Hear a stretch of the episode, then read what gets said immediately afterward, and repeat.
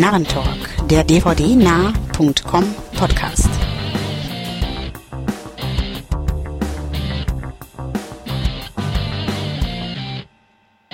Hallo und herzlich willkommen zum Narrentalk Nummer 33, dem Podcast von dvdnah.com. Mein Name ist Wolfgang und mit mir begrüßen euch heute. Ja, hallo, Andreas ist wieder mit dabei. Ja, hallo, und ich, der René, bin auch wieder am Headset. Jo, und ich, Stefan, bin auch mal wieder mit von der Partie. Ja, und wir haben dieses Mal leider keine richtig guten Trailer gefunden, über die wir uns unterhalten könnten. Und deswegen lassen wir unsere Trailer-Sektion heute ausfallen und starten gleich mit unserem Last Scene-Bereich. Und da fängt Stefan heute an. Ja, in letzter Zeit habe ich nicht allzu viel geguckt, weil ich gerade in der zweiten Staffel von True Blood sitze, die übrigens ziemlich gut ist bislang, nur so als Zwischenstand. Ähm, aber dann doch Zeit gefunden, mir ein kleines B-Movie anzugucken, und zwar den Film Ghost Machine. Äh, ist eine britische Produktion aus dem Jahr 2009. In der Hauptrolle Sean Ferris, den einige vielleicht noch aus Never Back Down kennen. Und die recht nette Rachel Taylor aus Transformers oder Deception, wie auch immer. Ähm, es geht um den, in dem Film um ähm, eine Militäreinheit. Da ist ein neues Computersystem beziehungsweise eine Kampfsimulation eingeführt worden, wo die äh, Soldaten ja an, in dem Virtual Reality sozusagen eingeführt werden und dort ja, Kampfszenarien durchlaufen können. Ähm, das Ganze wird überwacht von Tom, das ist wie gesagt Sean Ferris, der hat dieses System eingeführt, Amerikaner, und ähm, überwacht das Ganze, während die anderen dieses Programm durchlaufen. Eines Abends kommt er und ein paar seiner Kollegen auf die Idee, oder Kameraden muss man ja sagen, auf die Idee, das Ganze auch mal außerhalb der Basis zu nutzen, in einer neuen Umgebung, und zwar in einem alten Kasernentrakt, der inzwischen stillgelegt ist. Ähm, kurzerhand trifft man sich dort auch mit einem äh, anderen Gamer, der da einfach mit dazu stößt zu den Soldaten. Und ähm, ja, in einer kleinen Gruppe will man das Ganze halt durchspielen. Die Räumlichkeiten werden gescannt. Das ist hauptsächlich ein Zellentrakt, der wie gesagt stillgelegt ist, ähm, wird gescannt, sodass man da auch genau in dieser Umgebung realistisch und detailgetreu das Spielchen durchleben kann sozusagen. Ähm, kurzerhand versetzen sie sich in diesen Zustand, also gehen ins Spiel rein, ähm, treffen dort aber auch eine geisterhafte Gestalt, Frauengestalt und äh, ja, wer im Spiel stirbt, stirbt auch in der richtigen Welt. Also die Handlung ja, ist nicht gerade originell. Es kommt so ein bisschen nach, nach und nach heraus, auch schon im Vorspann angedeutet, dass diese weibliche Geistergestalt halt äh, ein Folteropfer sozusagen ist, äh, ein Kombatant nach dem 11. September, der verhaftet und äh, illegal dort hingeschleppt gebracht wurde, verhört, gefoltert und irgendwo dann im Zuge dessen zu Tode kam. Ähm, der Film ist halt ein klassisches B-Movie. Er hat äh, die üblichen Zutaten, ähm, sprich nicht allzu hochwertige Special Effects, die so ein bisschen crappy sind manchmal. Ähm, Schauspieler der zweiten Garde, ähm, nicht großartige Set-Pieces. Das ganze spielt größtenteils wirklich in diesem Zellentrakt. Es gibt auch noch einen fiesen Ausbilder, der da auch noch so ein bisschen hinterher ist, um zu sehen, was die denn da machen, äh, den nachgeht und dann auch noch auf andere Weise in die ganze Sache verstrickt ist. Der Film macht aber eigentlich Spaß. Also man darf nicht viel erwarten von dem Ganzen. Man muss mit der Erwartungshaltung rangehen, sich ein B-Movie anzugucken und vor dem Hintergrund äh, liefert der Film auch das, was er eigentlich so ein bisschen nur angepriesen hat. Ich fand ihn unterhaltsam. Er hat ein paar Härten drin. Ähm, viele CGI-Sachen halt. Also es werden Ketten geschwungen und ähnliches. Und äh, die sehen natürlich nicht ganz so toll aus, die Effekte, genauso wie im Effekt gegen Ende wo halt so quasi, ja, das System sich langsam auflöst in so einer Art Tornado, ähm, fand ich halt auch nicht so prickelnd. Aber so was so handgemachte äh, Anstellungen sind und, und Kampfszenen, sage ich mal, die fand ich eigentlich ganz cool gemacht. Es gibt auch eine nette Einstellung, wie sich die Spieler in dieses Spiel hineinbewegen, also sich quasi dann im Spiel manifestieren in so einer Drehbewegung. Das sah eigentlich ziemlich cool aus, fand ich. Und ja, die Schauspieler gehen auch in Ordnung. Luke Ford, äh, Rachel Taylor, äh, sind in Ordnung. Sean Ferris, der die Hauptrolle spielt, wie gesagt, den manche ja noch aus Never Back Down kennen können, ähm, ist natürlich, ja, gewöhnungsbedürftig. Und mir, mir hat er nicht ganz so gefallen, weil er einfach wie so ein Tom Cruise wirkt er sieht so aus, er spielt so mit dem übertriebenen Lächeln und ähnliches. Also er sieht aus wie eine drittklassige Tom Cruise-Variante und man nimmt ihn den Part eigentlich auch nicht wirklich ab. Ähm, ich fand den Film rasant, konnte man sich ansehen, kurzweilig auf jeden Fall. Ähm, du sagtest gerade Never Back Down, das ist aber nicht der Typ, der auch bei Padom dabei war, oder? Nee, das ist der, der Gute sozusagen. Also Ah, okay. der, der mit seiner Familie dahin zieht, also Mhm. der, der gute Kerl. Ähm, der andere, also der andere, der Böse aus Never Back Down, der hat wenigstens ein bisschen was, aber er sieht wirklich nur wie Tom Cruise aus, spielt auch nur wie Tom Cruise äh, mit diesem Grinsen und auch irgendwie auch von der Mimik und Gestik her. Ähm, das ist ein bisschen störend irgendwie. Also es ist schade, weil es, es funktioniert nicht bei ihm. Man denkt, also man wird dadurch abgelenkt irgendwie, fand ich. Und ähm, wie gesagt, der Film nette kleine Kost für zwischendurch. Er ist nicht gerade clever, die Story gibt auch nicht viel her, aber er hat ein paar nette Einstellungen und ähm, für kurzweilige Kost zwischendurch, für Leute, die B-Movies mögen, kann man den durchaus empfehlen. Ich selbst gebe ihm boah, eine knappe 6 von 10 und denke, das, das sollte eigentlich passen. Aber wie gesagt, wer mit Filmen dieser Art sowieso nicht anfangen kann und Lust hat, den auseinander zu pflücken, für den ist er A nichts und B kann er ihn auch ohne Ende auseinander pflücken. Aber jo, für zwischendurch brauchbar. Und ich glaube, Andreas, du hattest dir den auch angeguckt und auch einige Zeilen im Forum auch sogar hinterlegt, ne? Genau, und äh, die decken sich eigentlich schon fast eins zu eins mit dem, was du jetzt gesagt hast. Mhm. Äh, ich war auch bei einer 6, irgendwo, ich weiß nicht mehr, ob knapp oder glatt. Ähm, ich fand auch die Performance des Hauptdarstellers ganz grausam und hatte, glaube ich, auch geschrieben, irgendwie die lächerliche Darstellung eines Ja. lächerlichen Tom Cruise oder so. Also, das ist so auffällig, das ist echt extrem. Also, ähm, das hat wirklich ein bisschen was kaputt gemacht. Also, Gott sei Dank nicht, nicht genügend, der war ja auch nicht die ganze Zeit im Bild, ähm, aber doch irgendwie schon so ein kleiner Störfaktor. Ähm, ich fand, wie gesagt, auch überraschend unterhaltsam.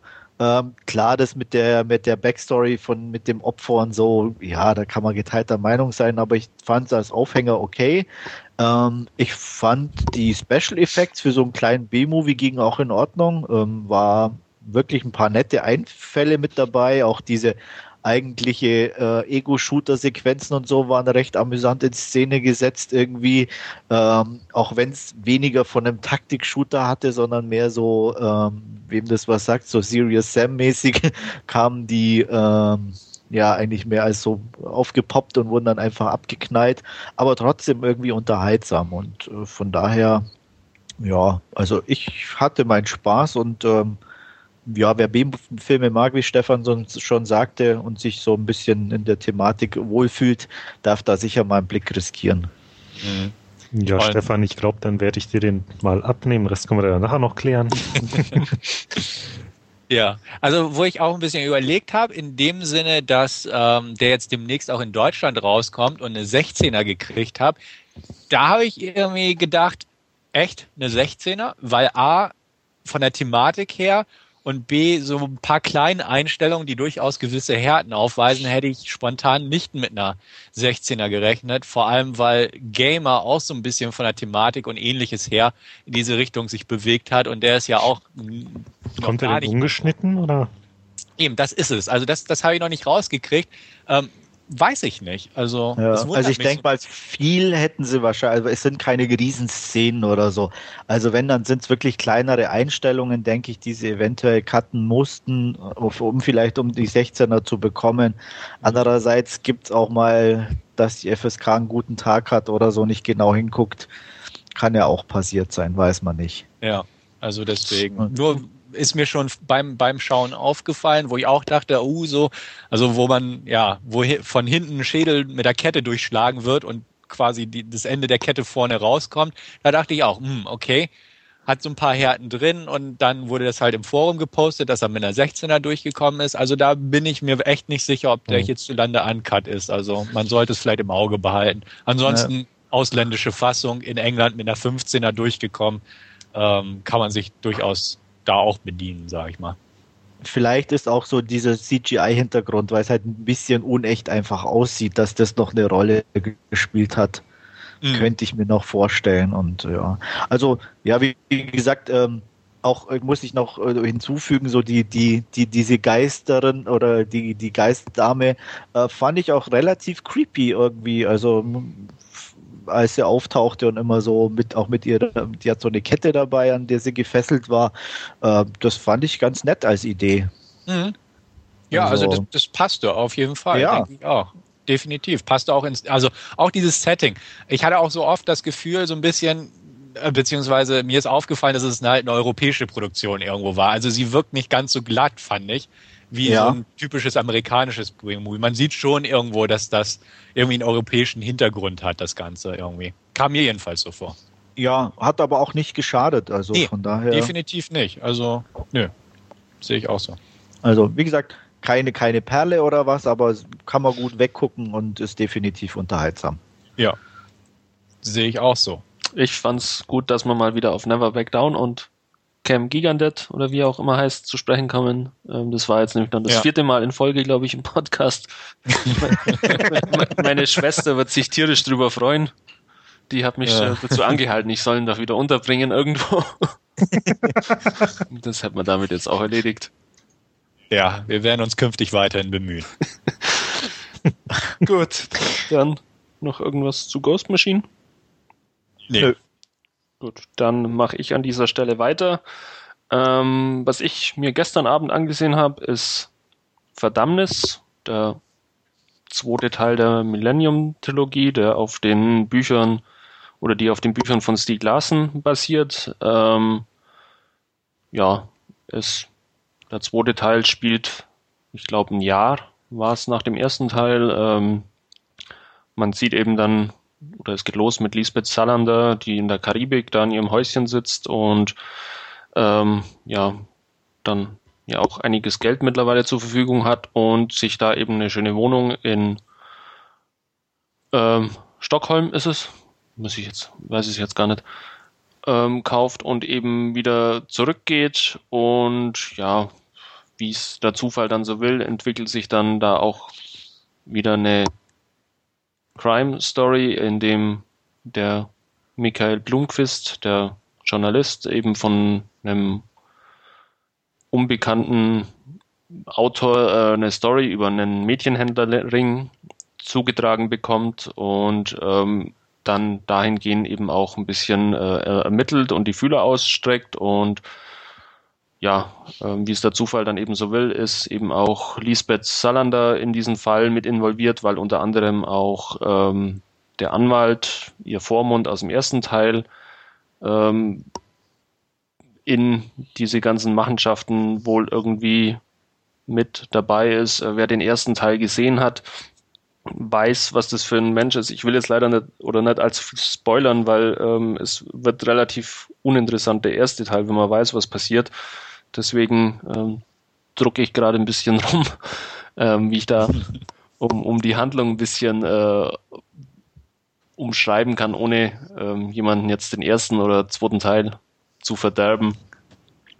Ja, ähm, es geht eben dann vorwärts, dass beide parallel dann quasi ähm, in Sachen dieses Mädchenhändlerrings ermitteln, ähm, beide aber unabhängig voneinander, ohne sich, wie es ja im ersten Teil war, wo sie, wo sie äh, Lisbeth Salander und Michael Michael Blumquist äh, zusammengearbeitet haben, ähm, sondern dieses Mal eben auf eigenen Füßen und ja, es wird dann für den einen oder anderen der beiden dann noch die ein oder andere größere Überraschung geben. Ähm, die Fortsetzung ist solide, würde ich jetzt einfach mal sagen, aber bei Weiben nicht so gut wie der erste Teil. Ähm, mag unter anderem auch daran liegen, dass man wohl versucht hat, ähm, eine ja, möglichst massentaugliche Fortsetzung zu drehen, die dann auch ein bisschen als Cash Cow wohl dient, ähm, wo er der erste dann, ich will jetzt nicht sagen sperrig war, aber halt nicht unbedingt Mainstream tauglich und auch ein bisschen äh, von der Laufzeit etwas länger ist, ist dann der zweite dann doch eher ziemlich glatt gebügelt, ähm, wirkt teilweise auch eher wie eine ja, TV-Produktion, eine sehr ambitionierte, also es ähm, sieht alles noch sehr ordentlich aus, aber es hat nicht mehr ganz so diesen äh, Glanz und diese auch schöne Optik, die im ersten Teil war, was unter anderem vermutlich auch daran liegt, dass man das Bildformat gewechselt hat. Das, der erste Teil ist ja noch in CinemaScope gedreht, also in 235 zu 1 und mhm. der zweite Teil hat man sich dann zumindest auf der Blu-ray ähm, ein ganz klassisches 16 zu 9 Format Format für oh, gibt. Okay. Ähm, was unter anderem auch den TV-Look dann eher unterstreicht und auch diese, diese schönen großen Aufnahmen aus dem ersten Teil sind im zweiten eher selten zu finden. Also ab und zu mal eine schöne Panoramaaufnahme, aber mehr ist auch nicht mehr mit drin. Hm. Ähm, gespielt, beides oder von, von allen Darstellern natürlich recht solide, auch wieder sehr gute Nebendarsteller mit dabei. Aber es ist halt, ähm, ja, ne, massentaugliche Fortsetzung. Also es ist nicht mehr so, ja, die, der Punch quasi des ersten Teils. Von daher auch ja nur sieben von zehn Punkten von meiner Seite. Ähm, zum Vergleich mal, was hattest du dem ersten gegeben? Ja, dem ersten habe ich neun gegeben, wenn mich nicht mhm. alles okay. Ja, ich habe äh, den ersten gesehen ja. Ähm, und war zwar nicht ganz so gut von der Wertung, was aber eher bei mir daran liegt, dass ich das Buch gelesen habe und da doch meines Erachtens schon teilweise extrem viel gerade zum Schluss hin abgeändert mhm. wurde. Ähm, auch eben im Hinblick schon auf den zweiten Teil, was im Buch einfach da noch nicht stattgefunden hat, was ja ganz okay. gern mal gemacht wird. Ähm, was zum Beispiel im Buch ist, denke ich, ohne da den Film zu spoilern, ähm, zum Beispiel die Prämisse ist, dass ja Lisbeth ein Verhältnis hat im ersten Teil mit Michael und ähm, da mehr oder weniger am Schluss eigentlich zu ihm will und dann sieht, wie er mit einer anderen Frau wo rauskommt und ähm, hm. ähm, das praktisch auch äh, persönlich nimmt und im Buch dann auch den Kontakt mit ihm abbricht. Mhm. Und das ist eigentlich auch die Grundlage mehr oder weniger, warum Teil 2 dann auch die, die getrennten Ermittlungen stattfinden. Okay. Ich weiß nicht, inwiefern das überhaupt ein Thema im Film selber ist. Ich glaube gar nicht, so wie ich das weiß. Ähm, nicht groß, aber jetzt, wo du es erwähnst, also ich kenne die Bücher nicht. Ich habe es mir immer mal vorgenommen ja. zum Lesen, aber bin eigentlich dann auch nie dazugekommen. Aber es sind dann, eben wie du es jetzt erwähnst, doch wieder ein paar Szenen drin, die dann eben genau auf diese äh, Konstellation eben ah, doch hindeuten. Hindeuten, oder? ja. Ja, äh. Ähm, zum deinem glatt gebügelt kann ich mir gut vorstellen, weil vom Buch, wie gesagt, ich bin jetzt knapp, habe noch ein paar Seiten im zweiten Band, der ist schon auch zumindest lestechnisch äh, auch wieder sehr viel mit Ermittlungsarbeit behaftet, äh, ähnlich wie der erste und teilweise auch schon, auch wie der erste schon brutal. Also da ja. Geht schon auch immer nur, nur kurz, aber dann schon auch sehr direkt. Also ähm, ich denke mal, dass das halt im ersten war das noch eben mehr drin im Film und kann mir schon vorstellen, dass vor allem nachdem sie anscheinend irgendwie auch mehr fürs TV dann irgendwie gemacht wurde, äh, auch bewusst weggelassen wurde oder nicht ganz so spektakulär ja, also, ja, beschrieben es, oder bebildert ist ja, wie im es, Buch. Es sind zwar dann noch ein paar Spitzen drin, aber jetzt im Vergleich eben zum ersten Teil ähm, doch deutlich reduzierter und man hat ja auch ähm, den Regisseur quasi ausgewechselt, jetzt beim zweiten und dritten Teil der, das ist ja ein anderer wie beim ersten, frag mich jetzt aber bitte nicht nach dem Namen. Und ähm, ja, von daher, wobei aber auch ja der erste Teil quasi ähm, maßgeblich auch eine CDF-Produktion war, wie auch der zweite und, und dritte wohl auch. Von, von daher ein ja. bisschen komisch, aber vielleicht wollten wir einfach mehr bei den Kinoeinnahmen noch ein bisschen ich kann mir aber auch vorstellen, ich weiß, ich meine, es ist immer schwierig zu sagen, ich habe ich hab ja einen zweiten auch noch nicht gesehen, aber ähm, ich weiß, meine Freundin hat den zweiten im Kino angeguckt, weil sie den ersten auch ganz gut fand. Ähm, sie war auch der Meinung, dass der zweite schlechter ist, was er aber auch zum Teil darauf zurückgeführt hat, weil der erste, weil man, ich sag mal, der war noch überraschend irgendwie. Und im zweiten weiß man, wie sie tickt und dann sind ja. bestimmte Aktionen von ihr einfach nicht mehr so überraschend oder ähm, und, und das, das kann ich mir schon auch ganz gut vorstellen, dass das, da einfach auch die Spannung ein bisschen nachlässt. Das stimmt schon, aber äh, was mir im zweiten bisschen auch aufgestoßen ist, ist die Tatsache, dass einfach extrem viele Zufälle und Fügungen einfach dabei sind, die weiß ich jetzt nicht, wie die, das im Buch beschrieben ist, ob es da genauso ist, aber ähm, gerade. Also ich sage mal, die, die, die, die, die Grundprämisse, also Punkt eins, also was ich, du hattest gesagt, nur zum Verständnis, die Story wurde eben von einem Unbekannten angeboten, oder? Ja, von einem unbekannten Autor oder Journalisten eben. Ja. Das ist zum Beispiel im Buch völlig anders. Okay. Also im Buch ist es so, die haben ja diese Zeitung, die Millennium, genau. und ähm, die kennen die, die den Autoren, die, die, die unterstützen den sogar, indem sie das Buch rausbringen wollen.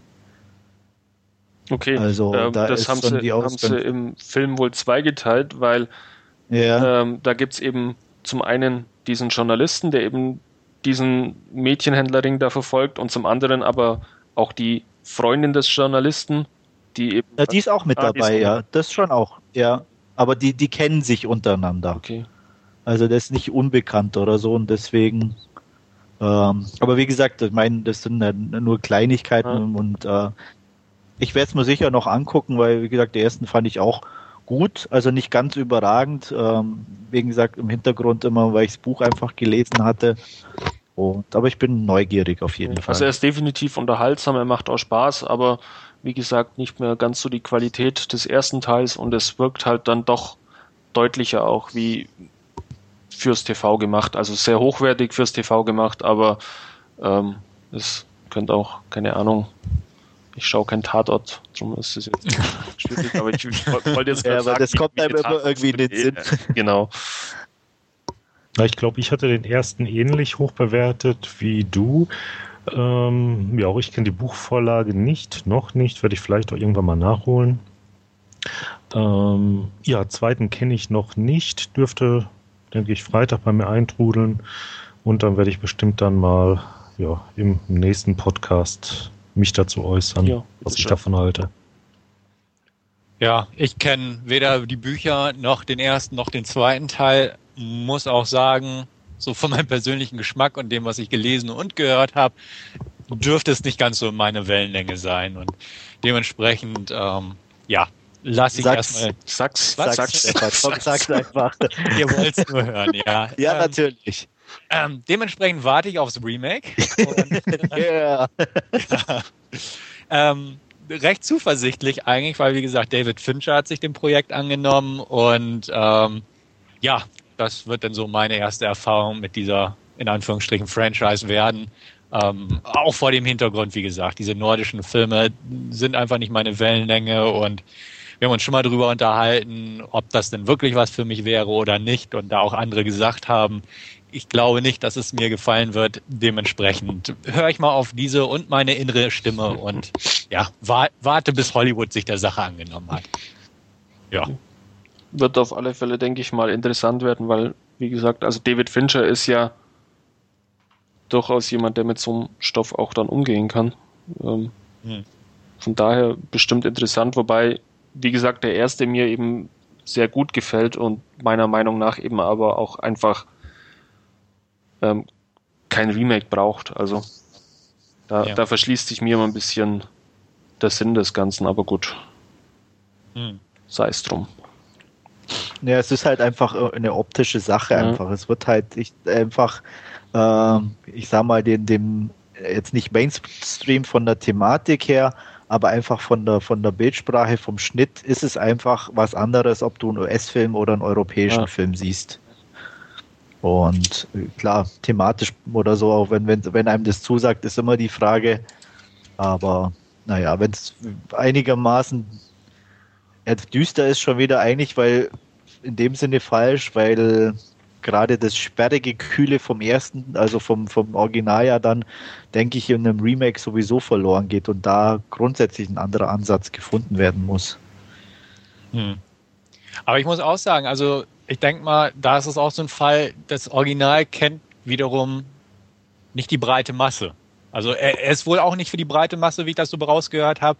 Aber ich zum Beispiel, der mich nur jetzt auch mit Filmen ordentlich beschäftige und sowas, der erste Teil oder auch selbst die Fortsetzung im Prinzip sind relativ unter meinem persönlichen Radar gelaufen. Was nicht heißen soll, ähm, dass ich es gar nicht bemerkt hätte oder so, aber selbst wenn mich Filme nicht interessieren, irgendwo merke ich das. Und über, über den ersten Teil bin ich erst gestoßen, als der Film in den USA rausgekommen ist, weil der Titel mit dem Punkt, Punkt, Punkt, The Dragon Tattoo mir irgendwie mhm. ins Auge gefallen ist. Und da dachte ich auch, hm, was ist das denn? Und so bin ich erst dahinter gekommen, dass es dieser Film überhaupt ist, der in Deutschland schon lange raus ist. Und ich denke, so wird das einfach auch sein. Der hat tolle Kritiken auch in den USA gekriegt, wo er, wie gesagt, aktuell veröffentlicht wird. Aber es kennt ihn kaum jemand, in Anführungsstrichen jetzt, außerhalb von Europa oder, oder Skandinavien. Ich weiß gar nicht, wie er jetzt in Deutschland lief oder angekommen ist. In Skandinavien scheint er ein großer Hit gewesen zu sein. Aber so von, von der Allgemeinheit, auch, auch die Tatsache, hatten wir uns auch drüber unterhalten, dass der dritte Teil der Reihe jetzt irgendwie morgen oder so im Kino anläuft mhm, ja. und im Prinzip kaum jemand hat's mitgekriegt. Und ähm, diese Sache, wenn da halt Fincher oder Natalie Portman die Hauptrolle spielt, werden auch dementsprechend natürlich äh, mehr drauf kommen, sich den Film mal anzugucken oder neugierig werden. Er wird auch ganz anders vermarktet sein.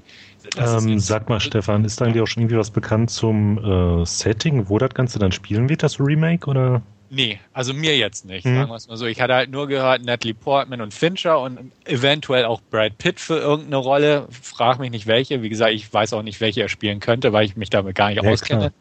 Aber ähm, mehr ist mir dazu auch noch nicht bekannt. Und klar, man kann sich immer drüber streiten. Filme, die unbekannt sind und toll sind, ob man die durch ein Remake jetzt irgendwie pushen kann, sollte, wie auch immer. Klar, ist so eine Sache, aber naja. Ich, ich man kennt mich ja. Ich bin da nicht so negativ ja. Nee, ich werde mir es sicher auch angucken, ähm, aber auch zum Erfolg. Also es ist definitiv so, dass ursprünglich die Bücher ja extrem erfolgreich waren, auch bei uns. Mhm. Ähm, da eben, ich weiß gar nicht wann, in, in, in, in Skandinavien da eben der erste Film und dann die anderen nachgeliefert wurden ähm, und da eben extremst erfolgreich waren. Und ja. dann der erste, glaube ich, so ja fast schon ein bisschen Testballonmäßig auch bei uns ein bisschen in die Kinos kam, auch eben aufgrund des Erfolgs der Bücher bei uns und der doch auch recht erfolgreich anscheinend gelaufen ist im Kino bei uns und auch mhm. echt gute Kritiken auch bekommen hat und ich glaube daraufhin einfach so schnell, schnell mal Teil 2 und 3 noch irgendwo eingekauft wurde und die jetzt mehr oder weniger nachgeschoben wurden, was auch dafür spricht, dass die Blu-rays oder halt die DVDs relativ schnell nach Kinostart jetzt rausgekommen ja. sind. Wobei jetzt also ich glaube mal, so dürfte der Ablauf gewesen sein. Ja, wobei jetzt natürlich ähm, es auch ideal ist, quasi jetzt zum Kinostart vom dritten Teil, den zweiten Teil einfach auf den Markt zu werfen. Ja. Klar.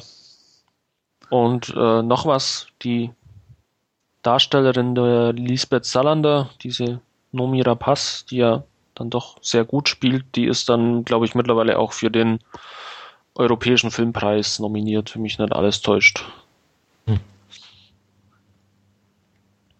Ja. Spielt die auch in den Fortsetzungen mit? Also ist das jetzt wirklich konstant Besetzung? Ja. Regisseur ja, wurde ja ausgetauscht, habe ich gehört, aber Besetzung Die Besetzung bleibt, bleibt mhm. ja. Ja, sowohl sie als auch der äh, Blomqvist. Ne? Genau. Kalle Blomqvist. Mhm. Ja, genau. Ist das so eine Rolle, die Brad Pitt spielen könnte? Also jetzt mal einfach gefragt, weil Kön der Name fiel. Könnte ich mir vorstellen. Könnte sein. Ja. ja, absolut. Journalist, ein bisschen eigenbrötlerisch, aber doch smart. Ähm, Frauenliebling, definitiv. Hm. Ja, dann wird das, denke ich mal, so sein. Hm. Wenn, wenn er denn tatsächlich mitspielt. Also ich glaube, der Anwalt ja. wird es nicht werden. Nee, hm. wäre, glaube ich, nicht so passend. der war nicht so nett. Ja. Gut. Ähm, dann habe ich mir vor kurzem auch mal wieder was aus Hongkong angesehen und zwar den neuen Film von Dante Lam, Fire of Conscience. Ähm, ja, es geht darum, dass ein Inspektor von der Drogenfahndung, Inspektor Key, gespielt von Richie Ren, ähm, eben auf der Suche nach einem Telefon von einem Informanten ist, ähm, der aber ja, überfahren wird und eben dieses Telefon verschwunden ist. Und da wendet er sich eben an ja, eine Polizeieinheit, die eben ein bisschen mehr auf der Straße arbeitet. Und ähm, der Captain Manfred, wie er dann auch heißt, der von Leon Lai gespielt wird, ähm, hilft ihm eben da dieses Telefon zu finden und die beiden ähm, arbeiten von nun an ein bisschen enger zusammen, da sich ihre Fälle irgendwo überschneiden. Und ja, dann entwickelt sich das Ganze ein bisschen sofort, dass eben auch ähm, die Mitglieder von Captain Manfreds Einheit dann quasi ähm, bisschen ins Visier geraten. Also es ist wie gerade eben bei Verdammnis schon erwähnt, das spielt viel Kommissar Zufall irgendwo ähm, auch eine Rolle. Und ähm, ja, es geht dann letztendlich um Drogen, die irgendwo beschafft werden wollen, die aber auch irgendwo wieder ähm, geheim gehalten werden sollen, dass sie überhaupt auf dem Markt sind. Also ähm, es ist ein recht komplexes Spiel irgendwo, dass man ja, das sich relativ schwer auch beschreiben lässt, weil äh, der Film an sich eben auch ein bisschen verwirrend ist, muss man zugegebenermaßen sagen. Ähm, beschäftigt sich dann teilweise auch mit, mit Nebendarstellern sehr explizit, äh, was es überhaupt nicht gebraucht hätte, ähm, macht aber dennoch Laune, liegt unter anderem daran, dass er eben sehr schön gefilmt ist. Also wer die Filme von Dante Lam kennt, der weiß, was einen da erwartet. Es war unter anderem The Beast Stalker und The Sniper, die ja auch alle sehr ordentlich ausgesehen haben. Ähm, der Film hat eine sehr coole Eröffnungssequenz, in dem ja diese drei Fälle, um die es im engeren Sinne eigentlich geht, also den Tod einer ähm, Prostituierten, dann den Mord an einem Polizisten und ja, die, die, die Sachen eben sehr cool bebildert in Schwarz-Weiß und zwar in Standbildern und dann aber die Kamera quasi äh, durch diese Standbilder sich hindurch bewegt. Also das sieht wirklich sehr stark aus. Das haben sie wirklich sehr cool umgesetzt. Ja, und dann ähm, hat der Film noch eine ganz besondere Szene und zwar ähm, einen der absolut coolsten Shootouts des jüngeren Hongkong-Kinos, wo mal wieder richtig schön ähm, ein Restaurant in Schutt und Asche gelegt wird, sei es mit Schusswaffen, sei es mit Handgranaten. Also das ist wirklich ähm, das Highlight des Filmes an sich. Ja, ähm, von den Darstellern eben Leon Lai mit dabei, Richie Ren mit dabei, ähm, Wang Baoqiang ist mit dabei, kennt man auch aus, aus einigen Filmen, ähm, unter anderem eben aus Assembly oder World Without Thieves. Und ja, ist sehr unterhaltsam, ist ein bisschen zu lang, ein bisschen zu komplex und verschachtelt. Ähm, gedreht worden, alles ein bisschen zu viel Augenmerk, teilweise auf, auf, auf Sachen, die im Endeffekt dann relativ unwichtig oder gar nicht von, von Belang sind und äh, ein relativ ja, seltsames, komisches äh, Ende, das Ganze. Ähm, klingt jetzt vielleicht alles ein bisschen negativer, wie es denn dann letztendlich ist. Ich bin wertungstechnisch bei einer 7 von 10 wer. Doch, aber das ist doch ganz ordentlich. Ist ganz ordentlich. Ähm, wer Freund des Hongkong-Kinos ist, wird definitiv seinen Spaß haben. Ähm, zum Einstieg ins Hongkong-Kino ist er aber definitiv nicht geeignet. Ja. Ich denke mal von Stefan Fels eh. Ganz recht. ja. Ja, ich, ich verzichte. Ja. Also es klingt ja alles nicht interess äh, sehr interessant, aber es war kein, kein sehr, ja verdammt, falscher ja. Versprecher. Nein, ähm, nee, es, also an sich klingt es interessant, nur ich weiß, ich habe inzwischen mehrere Hongkong-Filme auch dieser Art durchprobiert. Es ist es einfach nichts für mich und dementsprechend höre ich mir das sehr gern an und weiß jetzt auch Bescheid, aber anschauen werde ich mir dennoch nicht. Ja, Vielleicht mal bei Gelegenheit, ja. muss mal gucken, aber, aber direkt ordern werde ich mir auch nicht. Aufpassen, die ähm, Hongkong Blu-ray ist Region A. Also falls da hm. irgendjemand die hm. Finger drauf bekommen sollte. Aber ich glaube, er erscheint in Kürze auch wieder in Großbritannien, wenn mich nicht alles täuscht. Gut. Ja, ich werde ihn auf jeden Fall mal im Hinterkopf Ja. behalten, aber das ist jetzt so ein Ding, selbst bei UK-Release brauche ich das dann nicht unbedingt Ja. sofort, da kann ich dann erstmal abwarten. Also da ist definitiv, das ist ein grundsolider, durchschnittlicher Hongkong-Cops-Thriller, wie es ähm, ja, 100 andere vielleicht auch gibt und ob man da jetzt den einen gesehen hat oder den anderen nicht, da ist es wirklich nicht. Ja gut, wobei deine sieben sind ja noch doch schon ein bisschen mehr als Durchschnitt. Also Ja, das, das schon, aber ähm, wie gesagt, da gibt's durchaus mehr und ob da jetzt eben der eine oder der andere im Player landet, ist dann relativ egal, würde ich jetzt fast mal sagen. Ähm, ja, so viel dann von meiner Seite auch und Mhm. Andreas, du würdest dann weitermachen. Ich übernehme, ja, ich komme zu etwas, ja, typisch amerikanischem, sage ich jetzt mal, ein Halloween-Film, nämlich Trick or Treat. Ähm, hab den zwar zu einer etwas Halloween-unpassenden Zeit angeguckt, aber die Blu-ray gab es gerade günstig und ja, da habe ich dann mal zugeschlagen.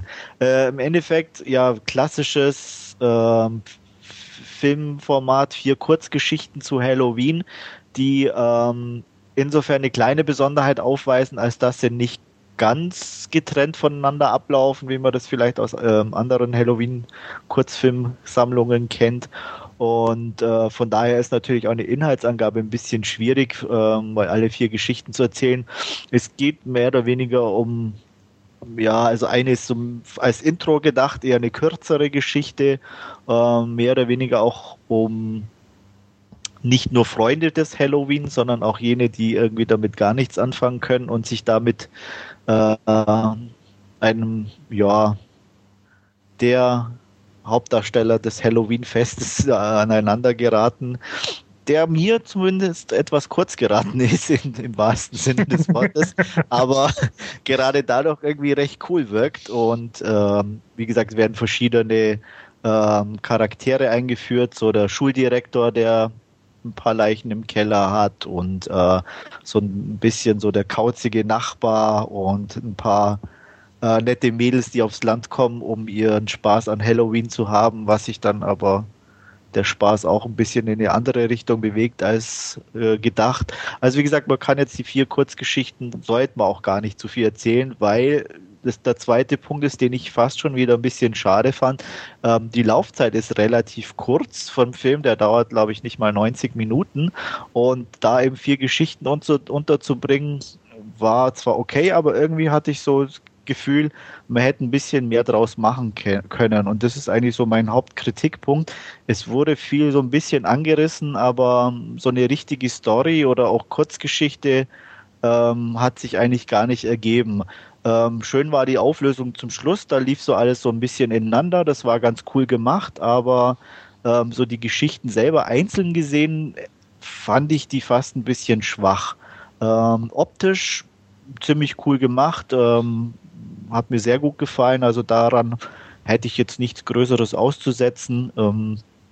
Ähm, mit dabei ist, ähm, na, wie heißt sie, X-Men und True Blood. Anna, ähm, Per Packin, ja, genau. genau, ähm, als bekannteste von den Darstellern und ich glaube Leslie Bibb heißt sie, die Blonde gleich am Ja, Anfang. Ja. Und die man ja aus der einen oder anderen Serie auch kennt. Also schon nicht die Weltstars, aber doch bekannte Gesichter, auch gerade in den Nebenrollen. Äh, ich sag mal, sieht man einige, die man definitiv schon öfter im amerikanischen Serienalltag gesehen hat.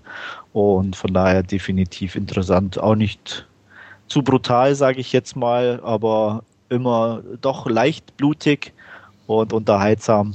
Ich bin dann zum Schluss, glaube ich, auf eine 6 von 10 gekommen. Wie gesagt, weil einfach mir die Geschichten irgendwie zu, ja, nicht substanzlos, aber irgendwie nicht aus, ausgearbeitet genug einfach waren. Und deswegen, ja, 6 von 10. Und ich glaube, René, du hast den auch gesehen? Ja, ich hatte ja auch bei dem Angebot zugeschlagen gehabt, ähm, hatte gerade noch mal eben bei der Laufzeit nachgeguckt, ähm, es sind sogar nur 82 Minuten, die da geht. Ja. Ähm, ja, meine Wertung setzt ein bisschen höher an und zwar, ähm, mich hat das Ding richtig positiv überrascht, ähm, vergebe da 8 von 10 Narrenkappen.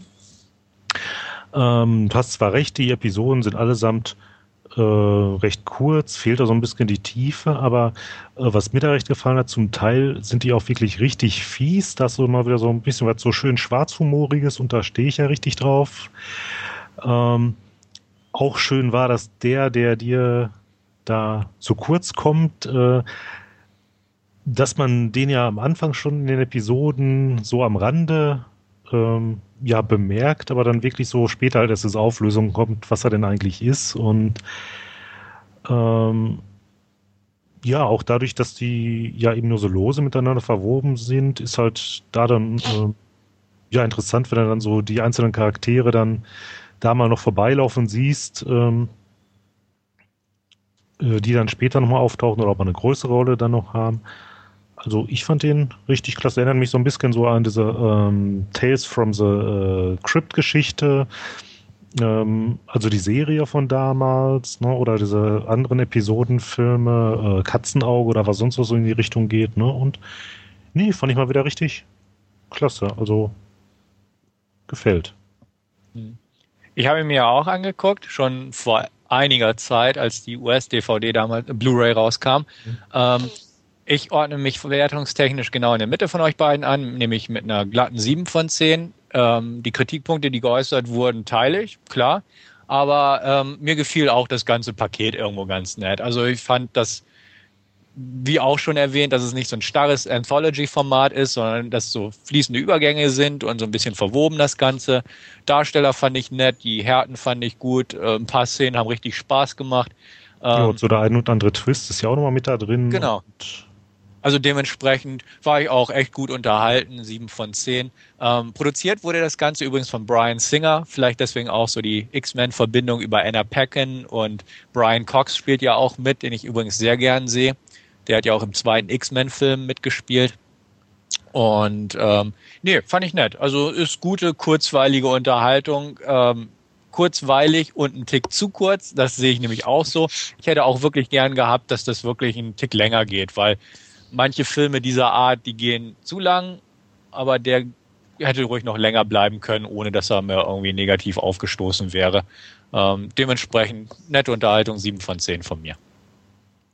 Ja, kann ich so unterschreiben. Also die, dieses zu kurz und ähm, ja, also ein paar Minuten, hätte nicht mal viel, aber wenn sie die 90 Minuten zum Beispiel voll gemacht hätten, denke ich, wäre es ähm, in einzelnen äh, Sachen eine Runde, also ein bisschen runder für mich gewesen. Also gerade zum Beispiel da die, die, die Sequenz, wo Anna Paquin mitspielt, das war so, ja, alles so ein bisschen zu, zu holperdrig äh, zu Ende gebracht, sage ich mal, ein bisschen. Also so die Einleitung und so war ja okay, wie sie da dann rumläuft mhm. und äh, auf den Typen da trifft und auch die Auflösung, wer der Maskierte ist, fand ich dann äh, auch äußerst unterhaltsam.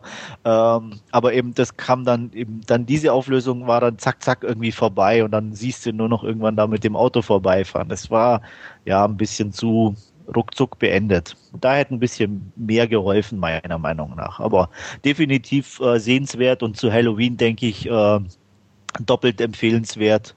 Also man kann ihn sicher angucken. Äh, weiß eigentlich was, ist da irgendwie bei uns ein Release geplant oder so? Also ich habe da überhaupt nichts mitbekommen. Ich glaube, in den USA selber war das auch nur so eine DTV-Geschichte, ne? Ja, der ist ewig irgendwie on hold gewesen. Äh, ich weiß nicht, keiner wollte so richtig und ähm, obwohl er auch irgendwie schon als Geheimtipp galt, aber ja, ja, und als er dann rauskam, waren aber doch viele. Ach, guck mal, ich sehe gerade in Deutschland, bei uns gibt es den sogar auch schon. Ja, also der DVD. ist hier auch schon Ah, okay. 16. Mhm. Aber Oktober 2009 erschienen. Völlig an mir vorbeigegangen. Dito. Ja. Aber also auch nur auf DVD, so wie ich das hier sehe. Ja. ja. Also ich habe mal kurz äh, die IMDB konsultiert, ähm, um das nochmal ein bisschen nachzubohren, was Andreas gesagt hat. Der Film ist von 2007 und sollte eigentlich zu Halloween 2007 passend rauskommen, wurde dann aber verschoben, weil Saw 4 zeitgleich rausgebracht wurde und da hatte man Angst, dass das nicht so ganz hinhaut von der Box Office her. Ähm, dann ist Brian Singers Superman Return, also beziehungsweise ein anderer Grund war, dass Superman Returns zuvor gefloppt ist von Brian Singer. Und da dachte man auch so ein bisschen wohl, dass das vielleicht na, nicht ganz so zieht, wenn man Brian Singer groß aufs Cover schreibt und ähnliches. Er wurde wohl immer und immer wieder verschoben auf äh, Halloween 2008, dann auf Anfang 2009 und wurde dann im Oktober 2009 straight to DVD, äh, straight to DVD veröffentlicht. Also ja, zwei Jahre nach Fertigstellung sozusagen und in Deutschland dann scheinbar auch mehr oder weniger heimlich rausgebracht. Ja, so ist das geschehen. Der lief, glaube ich, auch irgendwie mal auf dem Filmfest oder auf den Nights oder sowas, hatte ich das Irgendwie, so ja, ich glaube auch, ja. Da hatte ich ihn aber auch irgendwie irgendwo übersehen oder nicht, mhm. nicht auf der Liste, weil ich mir dachte, der kommt sowieso bald. ja. Und ja, ja naja. Ja. So ist Also man kann ihn ganz gut gucken, wie gesagt, ähm, ich denke mal, den meisten wird er recht gut gefallen, die eben so Halloween-Sachen mögen und zu Halloween definitiv sollte ein Player landen. Ja, ja ich muss mal ja. gucken. Ich glaube, ich werde mir dann vielleicht nochmal zu meiner US-Blue dann die deutsche DVD mal für Halloween zulegen. ja. Ja. Doppelt hält besser, ne? Ich schaue an Halloween die Killerhand. oh, nur wegen Jessica. Ah, nein. Ah, ja, jetzt, kann, jetzt konnte ich mein Bashing doch noch unterbringen.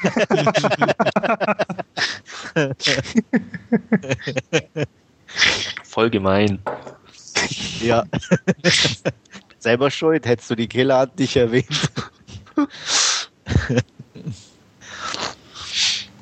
Tja. Ja. Mhm. Machen, wir, machen wir weiter, oder? Ja, dann mein zweiter Film ist dann ganz harter Tobak sozusagen und ja, mit dem Stempel Skandalfilm etwas behaftet und zwar Antichrist von Lars von Trier.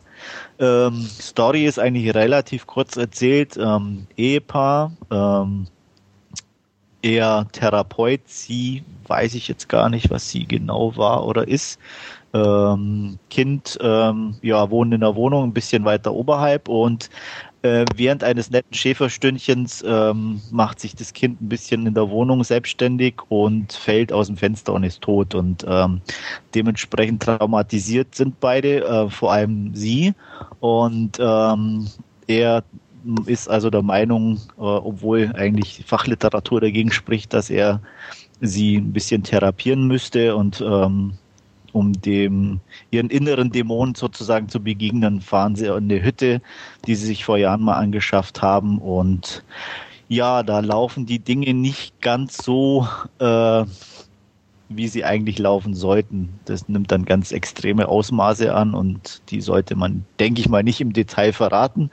Ähm, ja, Willem Dafoe spielt die Hauptrolle, ähm, den netten, liebenden Ehemann und ähm, ja, jetzt fällt mir ihr Name nicht ein. Französin. G Gainsbourg oder so, ne? Ja, genau. Ähm, Frag mich nicht nach dem Charlotte. Das Buch, genau. und ähm, also ich muss sagen, allein mal ohne jetzt auf, auf den Film selber erstmal einzugehen, darstell, darstellerisch extrem gut. Also beide. Ich fand, äh, die passten da super rein haben auch extrem gut gespielt und ähm, ich sag mal, daran gibt's auch überhaupt nicht auszusetzen. Optisch auch sehr interessant. Also gerade zu Beginn die, die Sequenz, wo das Kind äh, mehr oder weniger aufs Fensterbrett klettert und äh, die parallel ihren Spaß haben, ist äh, in einer super Zeitlupe gedreht, unterlegt mit klassischer Musik und in Schwarz-Weiß, was halt ein extremer Kontrast ist. Auf der einen Seite sieht man eben genau, worauf das zusteuert und es wirkt trotzdem extrem stylisch auf eine gewisse Art und Weise. Und das ist schon irgendwie schräg anzugucken, aber irgendwie eben auch faszinierend. Und ähm, so, das zieht sich so ein bisschen durch den ganzen Film, dass man irgendwo eine extrem gute Optik hat und die aber in, in krassen Widerspruch teilweise eben zum Gezeigten auch steht. Ähm, und ja, wie gesagt, es ist sehr schwierig, in, en Detail einzugehen auf, auf, auf die Story selber, weil da man eben Gefahr läuft, auch zu sehr zu spoilern. Er wird extrem heftig, brutal ähm, ich sag mal, fürs massentaugliche oder Mainstream-Publikum definitiv zu viel des Guten, weswegen, glaube ich, auch in Cannes einige Leute rausgegangen sind. Mhm. Ähm, ich, ja, direkt nachvollziehen. Ich meine, wie gesagt, ich habe schon so viel gesehen, ich bin da wahrscheinlich schon zu abgehärtet. äh, ähm, ja, also es ist, es tut manchmal weh schon ein bisschen beim Zuschauen, aber man unterliegt dann doch einer gewissen Faszination und will definitiv wissen, wie es weitergeht. Ähm, ist jetzt auch so ein Film, den ich extrem schwer finde zu bewerten, weil die Story selber war mir dann schon ein bisschen zu, ich weiß auch nicht, das war zu, ja, ich weiß auch nicht, nicht, nicht, es gibt keine richtige Story irgendwo äh, in dem Sinne. Wie gesagt, die, die sind da in der Hütte und die Dinge eskalieren. Äh, man kann sich da sehr viel selber reininterpretieren äh, anhand der Bilder, Geschichten im Hintergrund und, und was einem einfach visuell geboten wird. Äh, ohne dann aber trotzdem auf irgendein Ergebnis zu kommen. Deswegen ist es natürlich auch sehr schwer. Ähm, aufgrund der Optik und ähm, doch einer gewissen Faszination und der extrem guten Darstellerleistung bin ich da am Schluss bei einer glatten 7 von 10 angelangt. Ähm, was dem Film vielleicht nicht gerecht wird, aber ich denke, meinem, meinem, meinem Seherlebnis irgendwie die, die beste Note irgendwo gibt und äh, vielleicht an einem anderen Tag könnten es neun sein, an einem anderen Tag plus vier, ich weiß es nicht, aber ich denke mal, eine 7 ist, passt ganz gut. Wie ging es dir, Stefan, mit Antichrist? Ähm, sehr ähnlich, muss ich sagen. Ähm, ich habe den lange aufgeschoben zu gucken, weil ich schon wusste, da muss man, glaube ich, in einer guten Stimmung oder in einer passenderen Stimmung zu sein, um da überhaupt mal ranzugehen.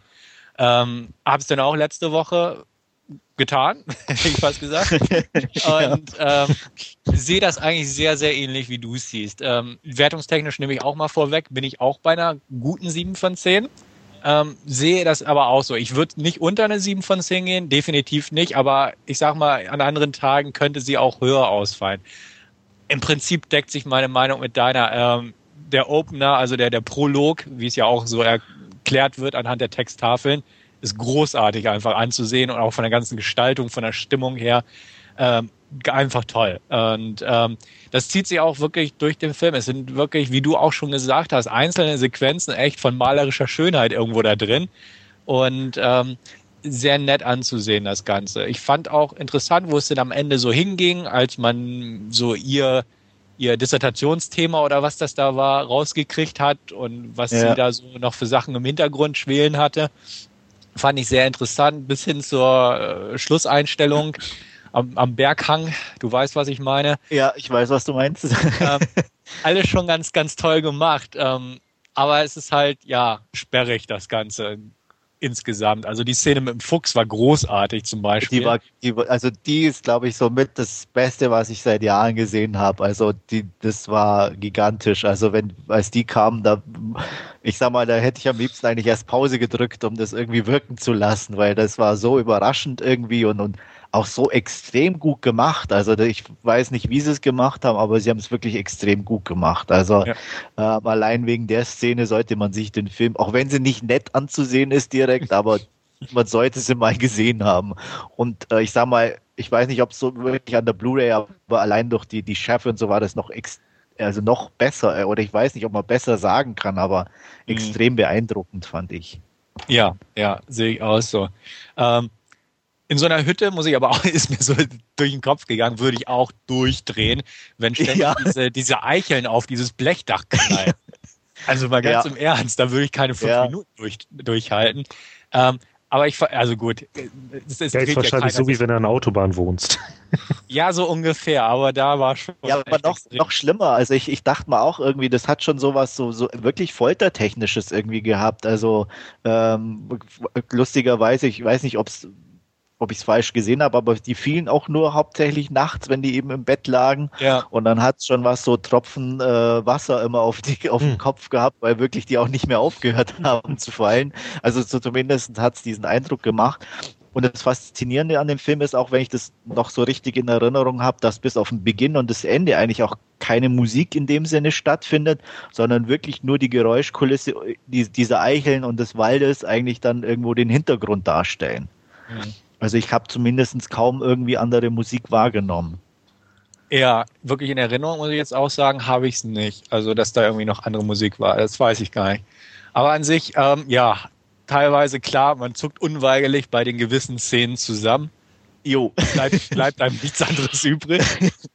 Und ähm, nee, fand ich aber gut. Und die Darsteller, wie du selbst sagtest, die beiden großartig, die haben auch mit Leib und Seele, sage ich mal, gespielt, im wahrsten Sinne des Wortes. Ja. und ähm, also definitiv toll. Und aber an sich, wie gesagt, auch ich, ich bin auch nur auf, nur in Anführungsstrichen, auf eine 7 von 10 irgendwo gekommen. Äh, er ist sehr sperrig und ich glaube, daran liegt's auch. Ähm, andererseits erwartet man von einem Lars von Trier nichts anderes. Ja. Ähm, Lars von Trier, muss ich auch sagen, ist für mich auch so ein bisschen Hit or Miss. Ich fand einige Filme stark, also Dogville ganz großartig, äh, habe ich den zweiten Dark immer noch nicht gesehen. Genau, Mandalay zum Beispiel fand ich etwas schwächer. Der hat mich schon wieder nicht mitreißen können in dem Sinne. Er war auch gut, aber den fand ich enttäuschend im Vergleich zu Dogville. Und mit seinen alten äh, Dogma-Filmen, da Mhm. Idioten und wie sie alle heißen, kann ich gar nichts anfangen, gebe ich auch zu. Mit dem, mit dem Noch mal eben zurück zu äh, Dogville. Ähm, wie war denn das? War da nicht irgend, war das nicht irgendwie als Trilogie mal angesetzt oder? Richtig, es sollte eigentlich nochmal irgendwie Washington gedreht werden. Also es sollte Dogville, Mandalay und Washington geben. Aus Washington ist bisher irgendwie noch nichts geworden. Also Da hatte ich nämlich auch noch nichts wieder irgendwie gehört. Ja, dementsprechend keine Ahnung. Aber äh, so, so die Ansicht, was von Trier in letzter Zeit so gemacht hat, bin ich sehr neugierig, auch wie es weitergeht. Er dreht ja gerade, glaube ich, einen Weltuntergangsfilm. Ja. Ähm, bin ich schon sehr gespannt, muss ich ganz ehrlich sagen, was er da, einfach wie er es angeht und was er draus holt. Und ähm, ja, also lange Rede, kurzer Sinn, Antichrist sollte man, wenn man so mit, ja, in Anführungsstrichen künstlerisch angehauchten Film, Dra Drama, provokante Sachen, nicht wirklich Horror, um ganz klar zu sagen, also es ist kein Horrorfilm, auch es vom Obwohl Titel sehr her. viele Genre-Elemente beinhaltet. Also das Definitiv. fand ich auch sehr lustig, irgendwie so, so einen Film zu drehen, der, ich sage mal, mit einer anderen Thematik und nicht ganz so sperrig eigentlich ein reinrassiger Horrorfilm hätte werden können. Also Ja. das war schon auch echt schon lustig irgendwie von- schon zu sehen irgendwie. Also das ist äh, Ja. ja. Also wirkt definitiv ein sehr eigener Film. Definitiv. Und also es ist durchaus sehenswert, ist nichts für die breite Masse. Nee. Und ähm, ja, aber trotzdem irgendwo definitiv eine Empfehlung wert. Und wie du selbst sagst, allein die Szene mit dem Fuchs ist schon Gold wert sozusagen. Ja, absolut. Und äh, kann man sich wirklich ansehen. Also Ja. stimme ich dir zu in deinen Punkten. Und Wolfgang, wann schaust du ihn an? Ähm, vorläufig nicht. Äh, okay. Äh, ich glaube, ich werde ihn noch den, das ein oder andere Jahr vor mir herschieben. Ja. Ich habe immer noch Also Irreversibel im Regal stehen, den ich mir irgendwann mal vor ein paar Jahren gekauft habe. Da, das ist auch so ein Film. Ähm, er steht halt im Regal, aber bis jetzt noch nie gesehen. Ah, okay. Also Antichrist wird auch in einigen Jahren garantiert trotz aller expliziter äh, Sex- und Gewaltszenen in Anführungsstrichen zu 100% uncut auf Arte laufen und das ist halt so ein Film. Also Ja. Der, der geht unter dem Kunstbanner einfach dann irgendwie durch und dann trotz allem, was da in Anführungsstrichen geboten wird. Ja. Und der ist ja in Also, Deutschland man- gedreht worden, oder? Bin mich nicht so- Ja, das hatte ich auch mal gelesen. Richtig. Aber äh, man sieht es jetzt nicht direkt. Also es ist wie gesagt eine Hütte im Wald, die könnte theoretisch auch überall stehen. Hm. Definitiv. Also, die Einblendung, dass das Ding in Seattle oder so spielt, hätte gar nicht sein müssen. Da nee, war man es spielt auch eigentlich gar keine Rolle irgendwo. Nee. Also definitiv das nicht. kann, wie gesagt, das ist ein Pärchen, das überall leben könnte. Ähm, es ist eine Hütte, die überall sein könnte. Ja, also zum- da. Ja, zumal das halt mit Seattle und äh, dann kommt ja die Ortsangabe von der Hütte, die wird ja als Eden bezeichnet. Also Ja, ähm, das, das hätte einfach irgendwie nicht sein müssen, dass man das da irgendwie in Seattle verortet. Also es Ja. ist, ich, ich weiß auch nicht, ob das ähm, mehr eine deutsche Sache ist, weil es ja irgendwie da eingeblendet oder ob das wirklich so von ihm beabsichtigt ist und mit welchem Hintergrund. Also Sinn macht's in dem Sinne nicht direkt. nee. Ja. Also man kann auf jeden Fall festhalten, wer europäisches Arthouse-Kino mit extremen Gewalt und Sexexzessen sehen will, ist hier an der richtigen Stelle. Also nicht ganz so, ist ein bisschen überspitzt gesagt, aber man sollte sich schon äh, auf was bisschen was einstellen, wenn man den Film guckt. Und ähm, ja, für Mainstream-Gucker nicht unbedingt geeignet. Nee. Ja, das waren meine Last Scene, sozusagen. Und Gut, dann schauen wir weiter zu unserem nächsten Bereich, beziehungsweise kommen wir zu unseren Hauptreviews, wo wir heute zwei haben. Und da fangen wir an mit The Descent Part 2 und Andreas, du wirst uns eine kleine Inhaltsangabe geben. Ja, Teil 2 mache ich. Ähm, Ja. ähm, ja, der Descent ähm, beginnt eigentlich ähm, fast mehr oder weniger nahtlos da, wo Teil 1 aufgehört hat, äh, nämlich mit der Suche nach den verschütteten Damen, äh, wobei man zum näheren Verständnis auch darauf hinweisen muss, dass es an das US-Ende anschließt, weil nämlich ähm, Sarah, gespielt von Shauna McDonald, dort mehr oder weniger überlebt und ähm, sie auch in Teil 2 aufgegriffen wird. Ähm, sie hat nur ein großes Problem, dass nämlich der Ortssheriff sie verdächtigt, aufgrund der Menge des Blutes ihre Kolleginnen umgebracht zu haben und sie zusammen mit so einer äh, Höhlenbergrettertruppe äh, zwingt, nach unten zu gehen und äh, nach den Verschollenen zu suchen. Ähm, wie gesagt, er ist mit dabei, ich glaube drei äh, Bergrettungsmenschen und noch eine Hilfs-Sheriffin. Und ähm, ja, wie gesagt, die machen sich auf den Weg nach unten, um die, um eventuell Überlebende zu suchen. Ähm, treffen da natürlich auf unsere alten Bekannten und ja, und das Fest kann beginnen. So viel denke ich mal zur Inhaltsangabe und ja, was sagt ihr zu Teil 2? Ja, fange ich einfach mal an. Ähm, ich fand ihn gut. Ich fand ihn nicht so gut wie den ersten, aber als Fortsetzung durchaus brauchbar. Als ich damals den Trailer gesehen habe zum zweiten Teil, habe ich auch, glaube ich, im Forum geschrieben, war ich nicht gerade angetan, weil es mir irgendwie sehr billig vorkam.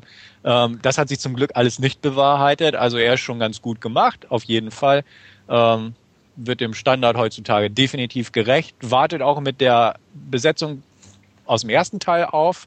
Manche tot, manche doch ein bisschen noch lebendig.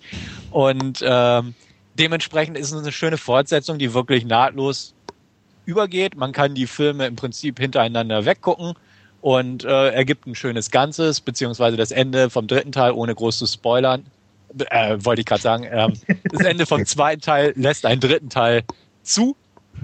Aber ähm, an sich ist es eine nette Sache, die man sich ja einfach schön hintereinander weggucken kann.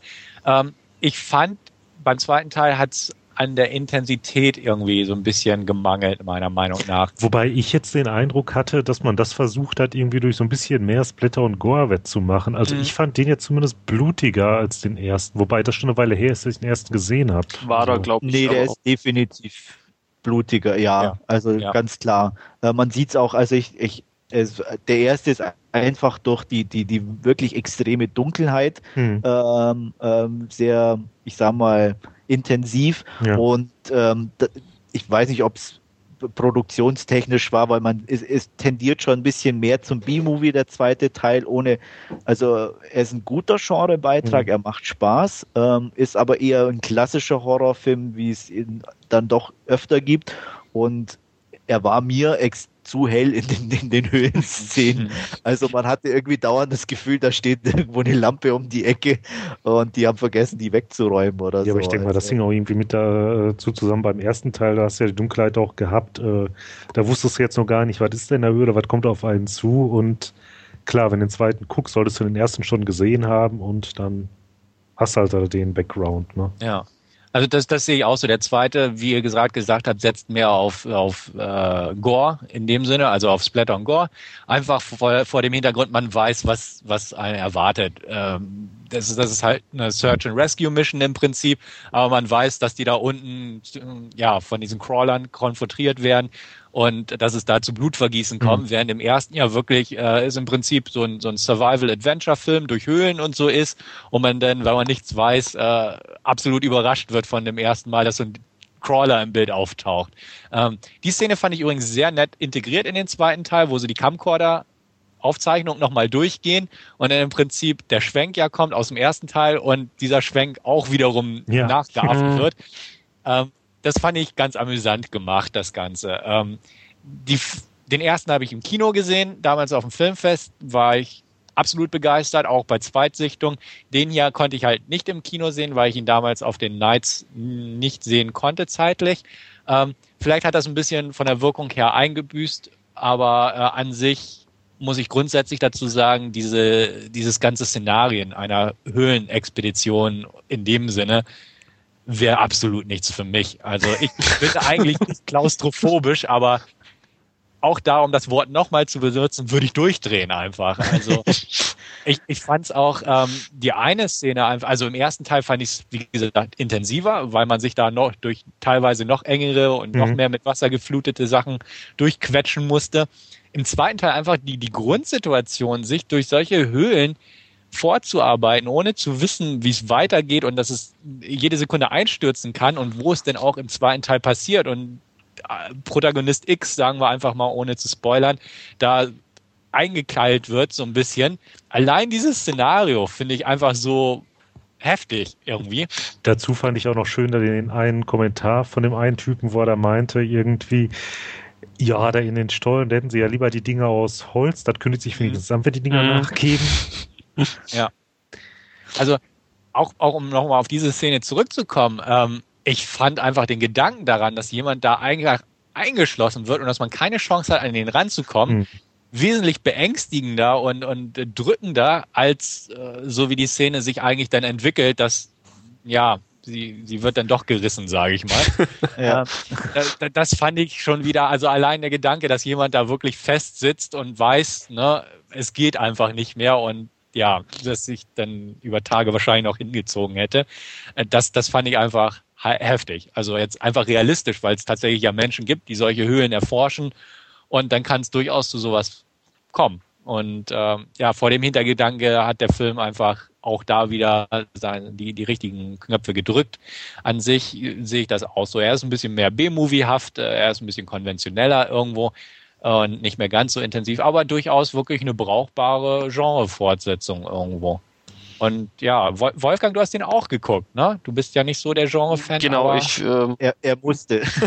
ja. ich, ich kann mit ähm, Horrorfilmen im Allgemeinen ja nicht allzu viel anfangen. Wer unsere Podcasts hört, der weiß das, aber der eine oder andere Überraschungserfolg ist dann ja, oder ja, Erfolg, sagen wir es mal so, ist dann ja doch dabei und da gehört unter anderem ja auch ähm, der erste Teil damit dazu, der mich ja wirklich ähm, eiskalt erwischt hat, muss ich sagen, den ich dann auch sehr gut bewertet habe, weil ich fand ich einfach klasse von der Stimmung und dann ähm, mir ging es wirklich so, ich wusste nicht, was mich erwartet und es kam dann halt einfach dieser Crawler irgendwann.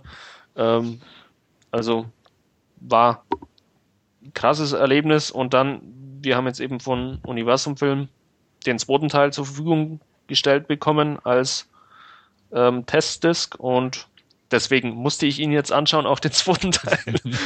und ähm, muss sagen, ich war extrem skeptisch und ähm, hat sich dann aber irgendwo in Wohlgefallen aufgelöst. Also es ist eine solide Fortsetzung. Es ist dann wohl ein klassischer Genrebeitrag. Ähm, man weiß, was einen erwartet, ist ja auch schon gesagt worden. Aber es ist einfach grundsolide umgesetzt. Ähm, Gerade diese ähm, Momente, wo dann die Crawler auftauchen oder ähm, auch, auch am Anfang, äh, wo sie kurz nachdem sie in die Höhle eingestiegen sind, wo dann das mit der Ratte ist. Also Mhm. es ist einfach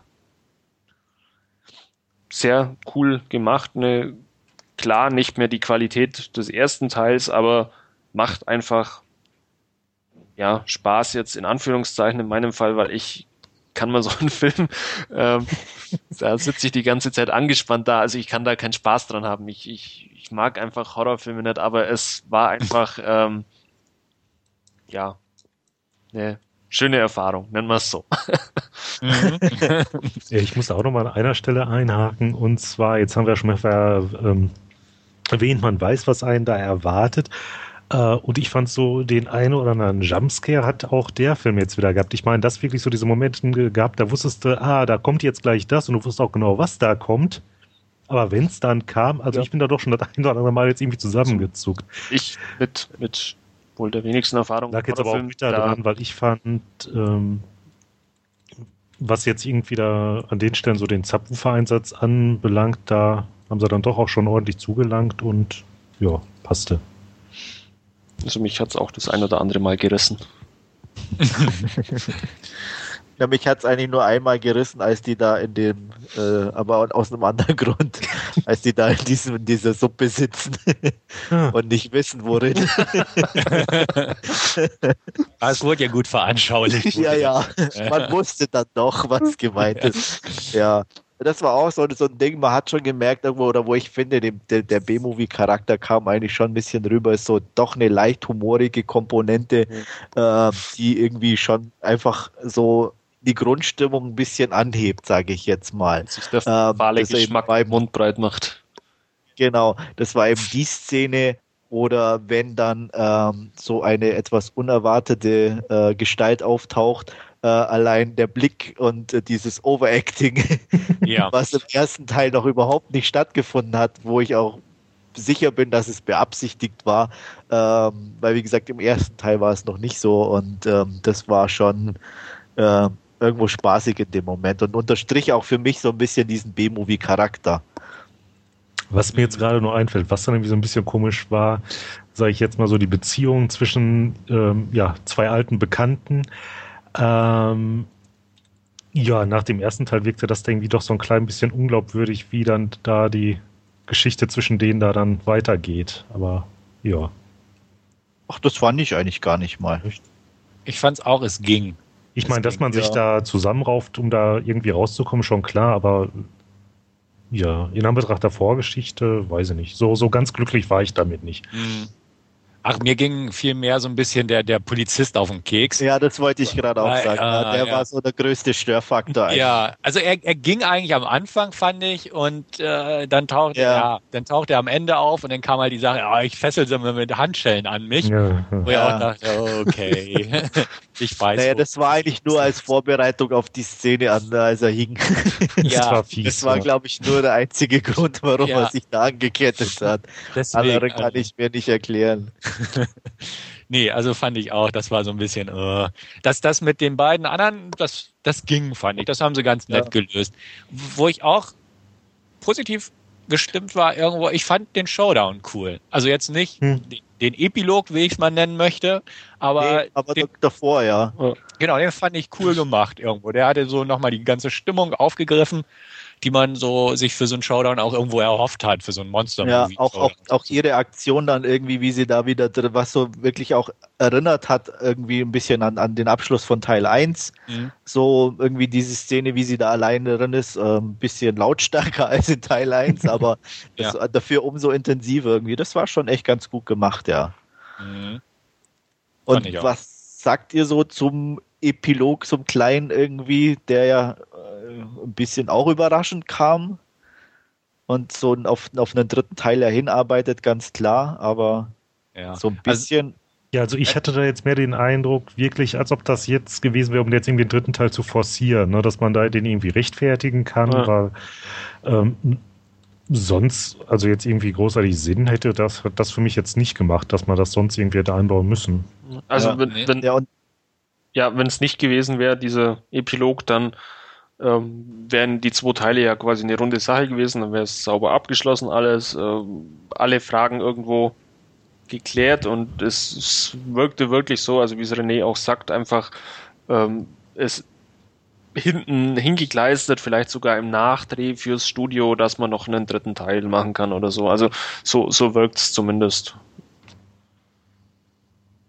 Ja, ähm, ja, ich habe es auch nicht erwartet. Klar, man konnte so den, den merkwürdigen Typi am Anfang so ein bisschen, hm, ja, wehmütig betrachten oder äh, wie, wie Andreas das auch schon so formuliert hat vorhin. Ähm, an sich, ja, es geht. Also hat mich jetzt nicht groß gestört, war okay. Ähm, ja. Äh, also ein bisschen merkwürdig fand ich aber schon so, ich, ich sag mal, diese nicht mal den Typ wie selber, sondern diese Verbindung nach oben irgendwie ja. ähm, dass es da noch gar niemand hätte dann auffallen können oder so. Mhm. Und was ich noch ein bisschen komisch fand, war jetzt halt äh, die Verbindung jetzt, ähm, das war doch richtig, dass er der war, der auch wo am Anfang aufgetaucht ist, ne? Mhm. Genau. genau. Also, ja, da können wir gleich nach dem Cast nochmal drüber reden. Das spoilern wir jetzt hier nicht. Ja. Äh, ja, also das, das es, passt es, dann irgendwie so nicht, was da vorher passiert ist und dann nachher, finde ich jetzt, aber ja. Ja, ich weiß, was du meinst, aber man kann ihm natürlich unterstellen, dass er sich nicht ähm, oder offenbaren wollte, weil er ja nicht allein war. Du meinst, Mhm. als sie da an diese, an diese, äh, an dieses, äh, an diesen Schacht da hinkommen und der Mhm. den Hund da reinschickt und so von seiner Reaktion her. Nee, nee, ich, mein, ich meinte schon Meinst du gar nicht? Ja, ganz am was er- Anfang. dann. Vorher noch. Ja. Ach so, okay. Weil äh, Jetzt das, weiß ich, was das du was dann quasi am Schluss im Epilog passiert, hätte er ja quasi gleich am Anfang machen können. Richtig. Hätten wir uns den Film auch sparen können. Richtig. Definitiv, ja. ja, Naja. na gut. Ist ja nicht Ja. so, ist ja nur ein B-Film. Genau. Genau. Hm.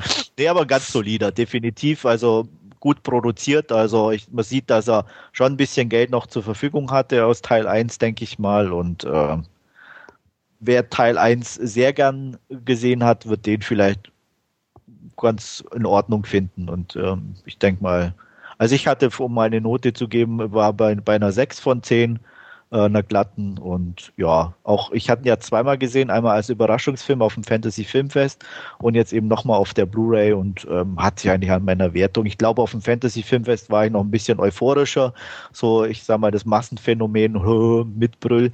ähm, und äh, aber wie gesagt, auf Blu-ray allein zu Hause eine 6, eine solide 6. Ja. Ja, von mir kriegt der äh, gute sieben von zehn Punkten. Also ich habe mich wirklich gut unterhalten gefühlt. Jo. Ja, ich bin auch bei 6 von 10 Punkten wie Andreas. Hm. Ich würde knappe 7 von 10 geben. Dem ersten habe ich, glaube ich, sogar 9 gegeben. Ja, Ähm, ich war kurz bei einer 6 von 10, aber wie gesagt, dann hat das Finale, also jetzt auch wieder gesagt, Finale, nicht Epilog, hat so ein bisschen noch was rausgerissen, weil das, das hat mir richtig gut gefallen.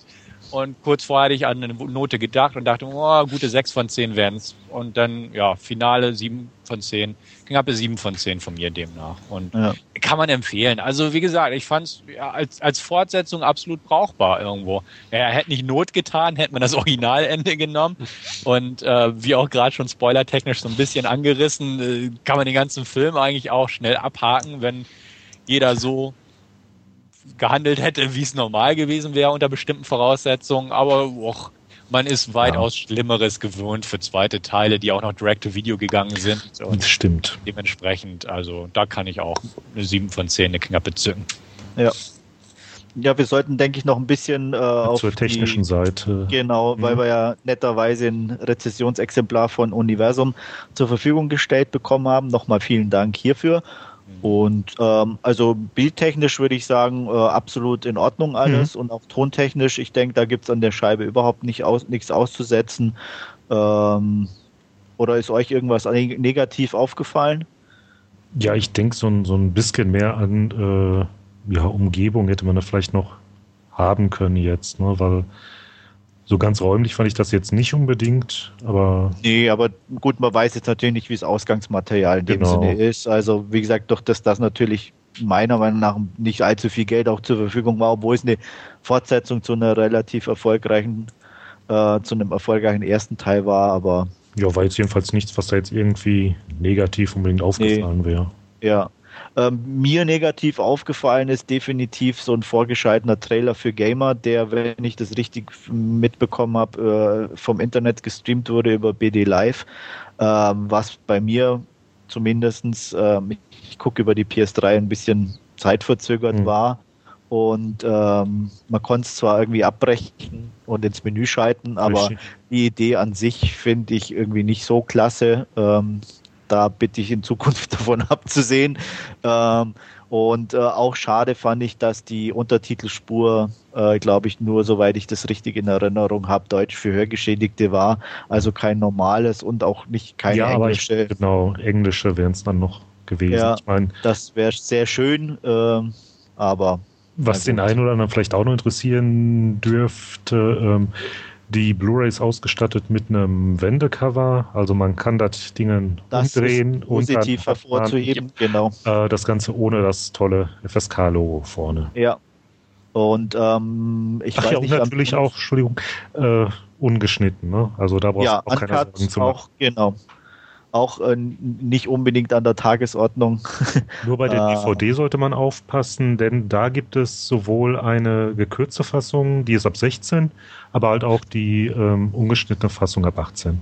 Ja. Und ich glaube, mit Bonusmaterial ist auch noch einiges mit drauf. Wenn mich nicht alles täuscht.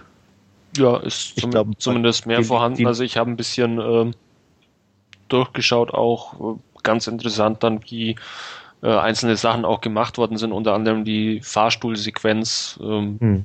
wird erklärt. Also ähm, ganz interessant. Deswegen auch eigentlich vorhin meine Aussage, dass äh, eventuell dieser Epilog vom Studio kam, weil eben vom Regisseur an sich im Bonusmaterial eben auch mal ähm, der Satz fällt, äh, dass eben mit dem zweiten Teil jetzt quasi das Ganze schön abgeschlossen ist, die Fragen geklärt wurden vom ersten Teil und ähm, da passt eben dieser ja, Epilog nicht so wirklich dazu. Nicht wirklich dazu. Hatte auch einen Audiokommentar, nur da habe ich leider nicht die Zeit gefunden, mir den Film nochmal mit anzuschauen. Nee, ich auch nicht. Aber jetzt zumindest ist einer vorhanden, was ja immer ganz angenehm Mhm. als Bonusmaterial ist. Also ich sage mal, ein bisschen eine durchwach- durchwachsene Scheibe, äh, nicht ganz perfekt, aber ich denke mal, eine Empfehlung ist sie definitiv wert, was den Film betrifft. Also auch die Qualität der Scheibe, denke ich mal, kann man als wirklich solide bewerten. Auf alle Fälle, ja. Gut.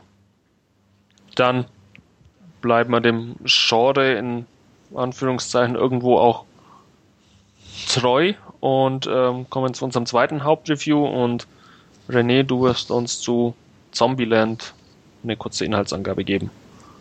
Ja, sage ich doch mal ein bisschen was dazu. Ähm, ja, die Zombie-Apokalypse ist da. Hat nämlich vor zwei Monaten angefangen, ausgelöst durch einen kontaminierten Burger. Ähm, ja, inmitten des Chaos versucht nun Columbus, gespielt von ähm, Jesse Eisenberg, äh, von Austin nach Columbus, daher sein Name, äh, zu reisen, um rauszufinden, ob seine Eltern noch am Leben sind. Ähm, ja, er gehört nur deshalb zu den wenigen Überlebenden, erzählt er uns. Ähm, ja, zum einen war er schon immer Einzelgänger und zum anderen hält er sich strikt an einige Regeln, die er selber für sich aufgestellt hat. Äh, wie zum Beispiel ähm, Regel Nummer eins, Cardio, also Ausdauertraining, denn so sagt er uns, die Dicken sind immer zuerst dran. Oder auch Nummer zwei, Double Tap, also bei jedem Zombie noch einmal nachsetzen, ne, damit er auch wirklich sicher sein kann, dass er hin ist. Und ja, unterwegs scheint jetzt unser Einzelgänger äh, ja mit äh, Tallahassee, gespielt von Woody Harrelson, einen Weggefährten zu finden. Ja, und ähm, als sie dann auch noch Wichita und Little Rock treffen, scheint die das Quartett äh, komplett zu machen. Ja, wenn sie denn nun schaffen würden, sich zusammenzuraufen. Ja, jetzt liegt natürlich noch ein beschwerlicher Weg vor denen und ja, alle haben natürlich noch die quälende Frage im Hinterkopf. Ja, sind sie jetzt die letzten Überlebenden? Ja, Also ich habe mich herzhaft amüsiert. Ich fand den einfach ähm, klasse. Ähm, er ist einfach super cool anzuschauen, gerade auch, auch diese Regeln, wie die visualisiert wurden ähm, im Film und ja auch immer wieder wiederholt werden und ja so Dann- dann- Spielereien. genau, teilweise dann ja eben auch entsprechend in Mitleidenschaft gezogen werden, diese Regeln, Mhm. die dann ja über dem Bild irgendwo liegen. Also wirklich ähm, klasse, abgedreht, unterhaltsam. Wobei, das war nicht nur bei den Regeln. Ich glaube, hier bei diesem äh, Zombie Kill of the Week, da gab es, glaube ich, auch noch irgendwie so eine äh, Einblendung irgendeiner Grafik, ne? Ich glaube ja, Ja, ich glaube schon. Also haben sie ein paar Mal irgendwie, also Ja. hauptsächlich bei den Regeln, aber Mhm. ich glaube, sie haben es auch noch irgendwie eben da und ich weiß nicht, noch an der Stelle, aber ich könnte mich auch irren. Aber ja, ist auf jeden Fall recht cool integriert. Ähm, sieht man so auch nicht alle Tage. Ähm, ist auch schön, dass es nicht, ich sag mal, in jedem zweiten Film schon zu sehen ist, äh, weil sowas ja mal gern kopiert wird und Ja. ähm, ähm, von daher definitiv eine, eine, eine nette Abwechslung. Ähm, ja, ich meine, es ist immer schwierig so mit, mit so Regeln, weil automatisch äh, weiß man natürlich, dass über kurz oder lang irgendjemand gegen diese Regeln verstößt. Und äh, das bleibt nicht aus und auch da wartet man eigentlich dann entsprechend natürlich drauf und das, mein, ohne zu viel zu spoilern kann man sagen, es passiert auch. ähm, aber es gehört halt, denke ich, auch irgendwie zu so einem Film dazu. Zum Teil ja ähm, auch schon bei der Einführung der Regeln, da wird ja auch direkt genau. ein Gegenbeispiel gebracht. Ja, wie man es nicht machen soll. ähm, ja, also ich habe mich auch sehr gut amüsiert. Ich habe jetzt nicht nochmal gesehen, ähm, ich hatte ähm, glaube im Kino gesehen, ich weiß gar nicht, ob regulär oder das, ich glaube sogar in der, nee, in der Sneak hatte ich ihn äh, gesehen, ähm, war da natürlich äh, auch höchst angetan, weil er einfach definitiv unterhaltsam ist. Ähm, ja, man kann ihm natürlich schon ein bisschen vorwerfen, dass er nur ganz leicht an der Oberfläche kratzt und auch ähm, äh, ja, ich sag mal, sehr sichere Fahrwasser anläuft. Mhm. Ähm, auch was jetzt zum Beispiel die Cameos betrifft und so, die, die zwar unterhaltsam sind, aber nicht, nicht wirklich überraschend, auch mit dem Ausgang der jeweiligen äh, Ja, aber den Verlauf zumindest beim, beim zweiten Cameo fand ich das ja doch wirklich sehr amüsant. Ja, ist gut gemacht, aber ich meine, man weiß, worauf es zusteuert. Also ja. ähm, ich war, das war jetzt nicht so richtig überraschend, aber was es nicht unbedingt schlechter gemacht mhm. hat. Also wie gesagt, wie, wie Hitchcock immer so schön sagte, auch manchmal ist es besser, man weiß von vornherein, dass die Bombe tickt. Das ist spannender, als wenn sie plötzlich hochgeht. Und äh, ein ähnlicher Effekt ist da halt auch. Und ja, deswegen darstellerisch, denke ich, gibt es auch passend ähm, wirklich gut ausgewählt. Mhm. Ähm, Jesse Eisenberg, klar, spielt auch immer irgendwie in seinen Rollen meistens sich selber irgendwo. Ähm, aber passt definitiv in die Rolle. Äh, Woody Harrelson, äh, ja, ist so, so für mich immer so ein Hit-and-Miss-Kandidat irgendwie. Also er hat wirklich ganz schlimme Sachen, finde ich, aber äh, das ist irgendwie auch so eine seiner besseren Sachen. Äh, Was ist denn für dich jetzt eine äh, wirklich schlimme Sache in Bezug auf ihn? Ähm, ich könnte es jetzt spontan nicht, nicht sagen irgendwo. Oder Schon verdrängt, okay. Ja, definitiv. Also äh, ich, ich, ich könnte jetzt, ich glaube bestimmt auch nicht alles gesehen. 2012 aber, äh, war erbärmlich. Ja, definitiv. ja, definitiv als äh, da äh, Einsiedler oder was er da auch immer irgendwie war. Äh, ja. Keine Ahnung. Äh, bin ich jetzt ein bisschen allein, aber ich fand zum Beispiel in Trans-Siberian extrem nervig als, als Bibel-Fuzzi. Äh, kenne ich noch nicht. Ähm, ja, also was vielleicht an seiner Rolle, aber ich fand es irgendwie nicht so, hm. Nicht so toll. Also ja, ansonsten keine Ahnung. Was mich definitiv interessiert, was ich noch nicht gesehen habe, ist Defender, äh, den er da gemacht hat, äh, als, als äh, mehr oder weniger Superheld. Ähm, keine Ahnung. Und ja, aber wie gesagt, es, er hat schon so nicht so gute Sachen auch mit dabei. Ja. Und ich könnte jetzt nicht, wie gesagt, im Einzelnen benennen, aber. Die Mädels sind ja klasse mit Emma Stone und Abigail Breslin, die ja, bei Little Miss Sunshine auch mitgespielt hat. Also ähm, ja, Jesse Eisenberg dachte ich mir immer, hm, Michael Sarah hatte wohl keine Zeit oder so. Also ja, ich, das kommt, denke ja. ich mal, aber, aber, es geht auch andersrum. Also ja. irgendwie könnt, obwohl sie sich nicht direkt ähnlich sind, aber man, man bringt die, denke ich, automatisch ja. in Verbindung miteinander. Ja, ich bin ja etwas stiller gerade, weil ähm, ich den Film noch nicht gesehen habe. Er liegt zwar hier schon neben mir sozusagen, aber ich hatte einfach zeitlich gestern keine Chance, den noch im Player wandern zu lassen. Ich freue mich natürlich auch drauf, definitiv, sonst hätte ich ihn A nicht gekauft und B, äh, wie auch immer. Fällt mir gerade nicht ein, verdammt. Und, äh, nee, also ich freue mich drauf. Seit, seit ich die ersten Trailer damals gesehen habe, ähm, fand ich den schon auf jeden Fall sehenswert, beziehungsweise hatte mir vorgenommen, den definitiv zu gucken. Und ähm, Zombie-Filme sind gut, ähm, Zombie-Komödien, ja, ja, gibt's ja einige britische, die ich kenne. Mhm. Ähm, die mir auch ganz passabel gefallen Wobei der haben. jetzt auch noch einen ziemlichen Einschlag ähm, Road-Movie mit drin hat, würde ich mal so sagen. Gut, das war fast alles zusammen. Für mich. Ja. Nee, wunderbar. Also dementsprechend ähm, freue ich mich drauf. Hab's leider nicht geschafft rechtzeitig zum Pod, sonst hätte ich auch gern meine Meinung beigetragen. Aber ich freue mich und was ihr so sagt, klingt auch absolut danach. Und ich denke, ich sollte eigentlich nicht enttäuscht werden. Aber es ist durchaus auch ja. so, wie es, wie es Andreas ja gesagt hat, er, er macht absolut keine Experimente. Also der ist einfach dieses äh, Action, Komödien, Horror-Ding, das er sein will und, und äh, zieht es eben von, von A nach B. auch durch, ohne hier irgendwie noch einen besonderen Twist oder was weiß ich mit, mit einzubringen. Also äh, Vorher, was ich hier noch so ganz nett fand, äh, war jetzt die Geschichte halt, dass die Personen jetzt ja an sich jetzt nicht mit Namen genannt werden, sondern eben aus dem Umstand heraus, ja, man weiß ja nicht, wie lange der Gegenüber hier unter einem weilt, äh, um das Ganze nicht zu persönlich zu machen, sich dann halt äh, ja mit der Stadt anredet, zu der man halt auf dem Weg war. Ja. ja. Ich fand auch, auch. Ja, mach, Stefan. Nee, ich, also ich, sag du dazu. Ich habe noch einen anderen Punkt, einfach eine Frage an euch. Aber Achso, ne, ich wollte nur nicht direkt dazu, aber ich fand es halt auch zum Beispiel nett, dieses äh, menschliche Bedürfnis von äh, Tallahassee nach den Twinkies. Ja. äh, ah, Scheiß Snowballs. ja, die will doch keiner. Ähm, einfach ein schöner Running Gag, der, aber der halt auch dieses unterstreicht, so dieses, ja, auf Nummer sicher und äh, einfach ordentliche Gags, äh, wo man auch irgendwie leicht drüber lachen kann, aber halt auch nichts in dem Sinne riesen Überraschendes oder Neues. Aber ähm, ja, einfach ein solid, grundsolider, gut gemachter Streifen mit, mit äh, ein paar guten Lachern und äh, angenehmen Charakteren auf mhm. jeden Fall. Und ja, jetzt meine Frage an euch, da der Film ja eigentlich recht gut lief, gibt es ja jetzt auch schon ein konkretes Gerede über das Sequel, das demnächst kommen soll oder in Angriff genommen werden soll. Wie sieht das bei euch aus? Äh, Juhu oder? Mh? Hm?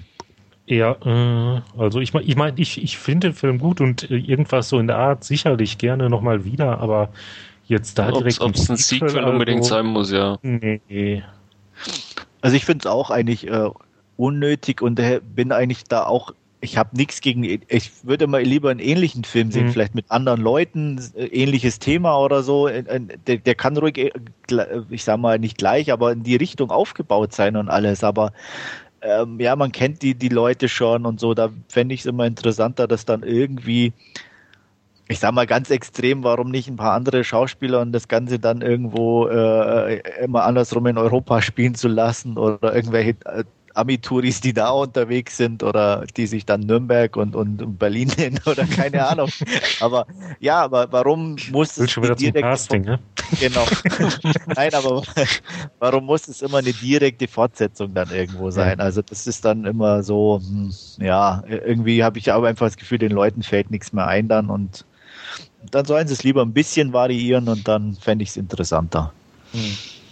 Aber ja. ich muss noch eine Sache zu den äh, Special Features loswerden. Und zwar, ähm, wie einige hier von äh, Sony's Blu-rays ist ja auch dieser wieder mit diesem äh, Movie IQ Feature ausgestattet, das dann jetzt während des laufenden Films irgendwie verschiedene Infos neu einblendet, sei es jetzt irgendwie welcher Musiktrack läuft und so weiter. Jetzt im Bild finde ich das immer nervig, aber ich habe ja herausgefunden, bin richtig stolz auf mich, dass man das Ganze dann auch mit dem iPod Touch synchronisieren kann und da dann diese Infos drüber laufen. Das finde ich ganz nett.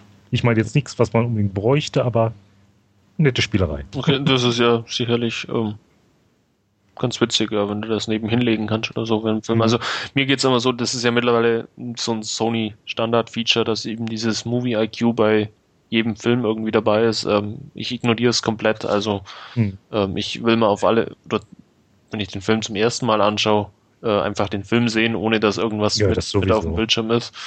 Und dann, bis ich ihn zum zweiten Mal anschaue, da ist es dann meistens auch so, da will ich dann den Film einfach wiedersehen und nur den Film und ohne Zusatzfeatures. Aber ich könnte mir vorstellen, wenn man da eben sein iPod, iPhone, was auch immer nebenhin legen kann mhm.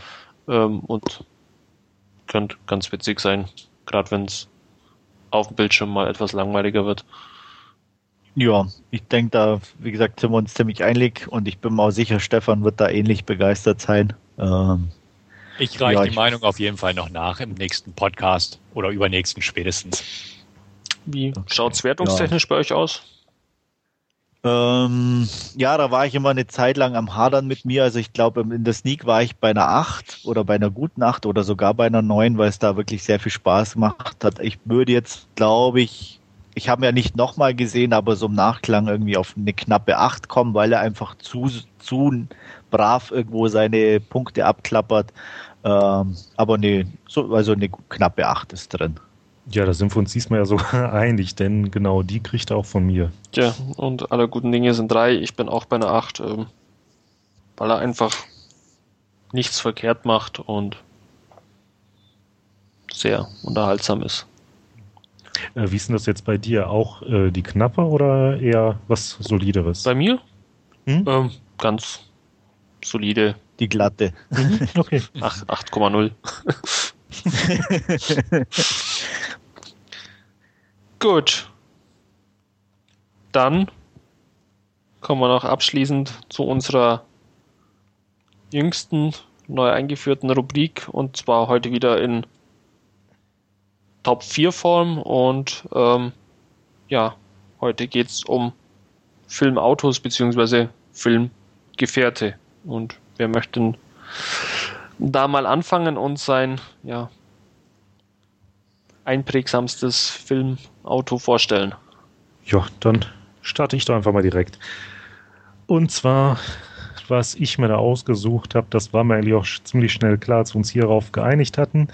Ähm, ja, jetzt ohne viel äh, Schnickschnack bei, ist äh, der 1968er Dodge Charger gefahren von Blade, dem Daywalker. Ähm, nee, ich finde das Ding einfach äh, klasse, so vom Design her und äh, ja, diese Muscle Cars haben auch irgendwas. Und ja gut, einziges Feature, was er noch dran hat, sind da, da seine zusätzlich montierten UV-Strahler. Aber sonst, Und das ist im ja, macht ordentlich optisch was her und auch einiges an Pferdestärken und ja, ist jetzt hier mein Top-Filmauto für heute. und im ersten Teil kannst glaube ich in Zeitraffer fahren, oder? Täusche ich mich da? Da sind doch diese Das weiß ich gar diese nicht. Sequenzen drin, wo, wo es ein bisschen so beschleunigt aussehen soll, glaube ich. Hm, Was- Das wüsste ich jetzt so nicht. Ja, Nimmst du mal mit den Player schmeißen. Ja. Was war das für ein Dodge Challenger, oder? Charger. Charger. Charger, okay, weil ich habe ähm, auch bei meinen überlegt, ich war mal kurz beim Dodge Challenger aus äh, Fluchtpunkt San Francisco, Vanishing Point Hm. äh, im Original, äh, gefahren von Barry Newman. In dem ganzen Film geht es eigentlich nur um dieses Auto und das Fahren, was mich schon extrem beeindruckt hat. Ähm, ich sag mal, so einen Film zu machen, der dann, also mir zumindest auch noch richtig gut gefallen hat. Er ist auch sehr, sehr ruhig und sperrig, aber definitiv interessant habe mich aber dann doch dagegen entschieden und zwar ähm, auch um, äh, wie soll ich sagen, um etwas tiefer zu graben oder in meine Und- äh, und Kindheit zurückzugehen. Oh, bei. Tarantino Ja, ja. oder? Genau. Ähm, und was auch sehr außergewöhnlich ist, ähm, ein, ja, ich glaube, es war ein Musical sogar. Ähm, Oh, und zwar, ich weiß nicht, ob das. Ja, total. Nee, das war einfach, ist irgendwie so komisch. Ich glaube, der Film ist auch inzwischen, wenn ich den sehen würde, würde ich ihn voll scheiße finden, aber ähm, ist einfach irgendwo als Kind, ähm, ja, behält man sowas lange in, im, im, im Gedächtnis und das habe ich eigentlich allein auch wegen dem Namen und weil es ein fliegendes Auto war, einfach nie vergessen. Ähm, wie gesagt, sowas ist extrem beeindruckend und zwar auch aus dem gleichnamigen Film Chitty Chitty Bang Bang. Äh, keine Ahnung, ob den jemand gesehen hat oder ob das einfach Vom, vom sagt. Titel her kenne ich den. Äh, ist auch von Roald Dahl geschrieben, der ja dem einen oder anderen vielleicht bekannt ist. Und da sind auch so Leute dabei wie Dick van Dyke, also ähm, schon bekanntere Gesichter zumindestens, wenn man die sieht. Ja, und wie gesagt, mich hat es halt insofern geprägt, weil es eines der ersten fliegenden Autos war. Äh, und ähm, ja, die Family da irgendwie überall hingebracht hat. Und es war einfach extrem äh, kindunterhaltsam. Und äh, das Auto habe ich nie vergessen. Deswegen mein, mein, mein Vote geht an Chitty Chitty Bang Bang. Das Geräusch kommt übrigens daher, weil das Auto diese Geräusche macht Ah, beim okay. Starten und Fahren. Okay. Ähm, ein fliegendes Auto hatte ich auch zuerst auf dem Plan bei mir und zwar wollte ich sagen, das Taxi von Bruce Willis im fünften Element. Mhm. Ähm, aber habe mich dann doch für was anderes entschieden und zwar den Aston Martin DB5, äh, der von James Bond, da verkörpert von Sean Connery, gefahren wird, unter anderem in Goldfinger oder Thunderball. Ganz klassisch mit ein paar Extras von Q. Ja, Mhm. ich bin, weil bei mir war es James Bond auch mal kurz auf dem Radar, aber wenn dann der von Roger Moore gefahrene, der dann auch irgendwie unter Wasser sich wandeln konnte. Ich weiß Der nicht war mehr, auch cool, ja. Das war, ähm, Das war ein Lotus, oder? ja, ja, ich glaube. Also den fand ich auch extrem stylisch und cool. Der war auch immer cool, ja. Ja, das haben die, die Bond-Autos eigentlich immer ähm, relativ. Na, sag mal, die, die älteren.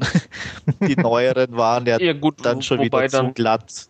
auch die neuen, ja, wo es dann wieder auf, auf diesen Aston Martin Vanquish oder so äh, war ja Mhm. recht cool. Äh, Die BMW-Phase, ja, kann man, glaube ich, getrost ignorieren. Aber ansonsten hat er James Bond ja doch meistens recht coole Autos gehabt. Das stimmt.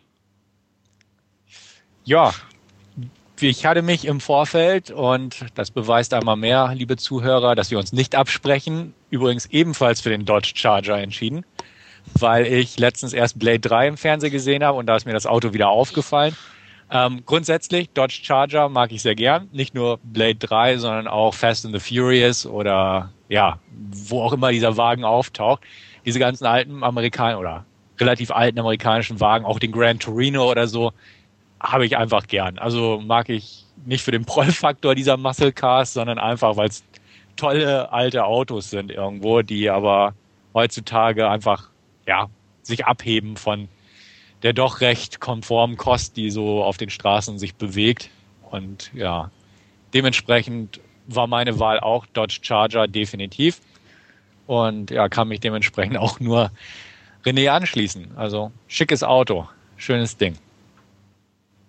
Ja, Gut. Dann hätten wir unsere Top 4 damit komplettiert und ja, sind damit auch wieder am Ende unseres Podcasts angekommen. Ähm, wenn irgendjemand Vorschläge hat für eine Top-Liste, die wir gerne mal machen sollten, für Filme, die wir besprechen sollten, oder auch für ja, eine neue Rubrik, die wir mit aufnehmen könnten, dann einfach entweder in den entsprechenden Thread im Forum mit rein oder an podcast.dvdnah.com. Ähm, ich bedanke mich wieder fürs Zuhören und bis zum nächsten Mal. Ciao.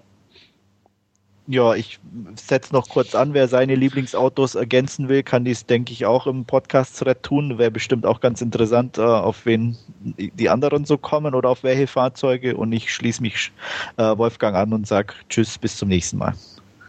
Ja, denn bis zum nächsten Mal. Ciao. Jo, auch von mir Tschüss und auf Wiederhören.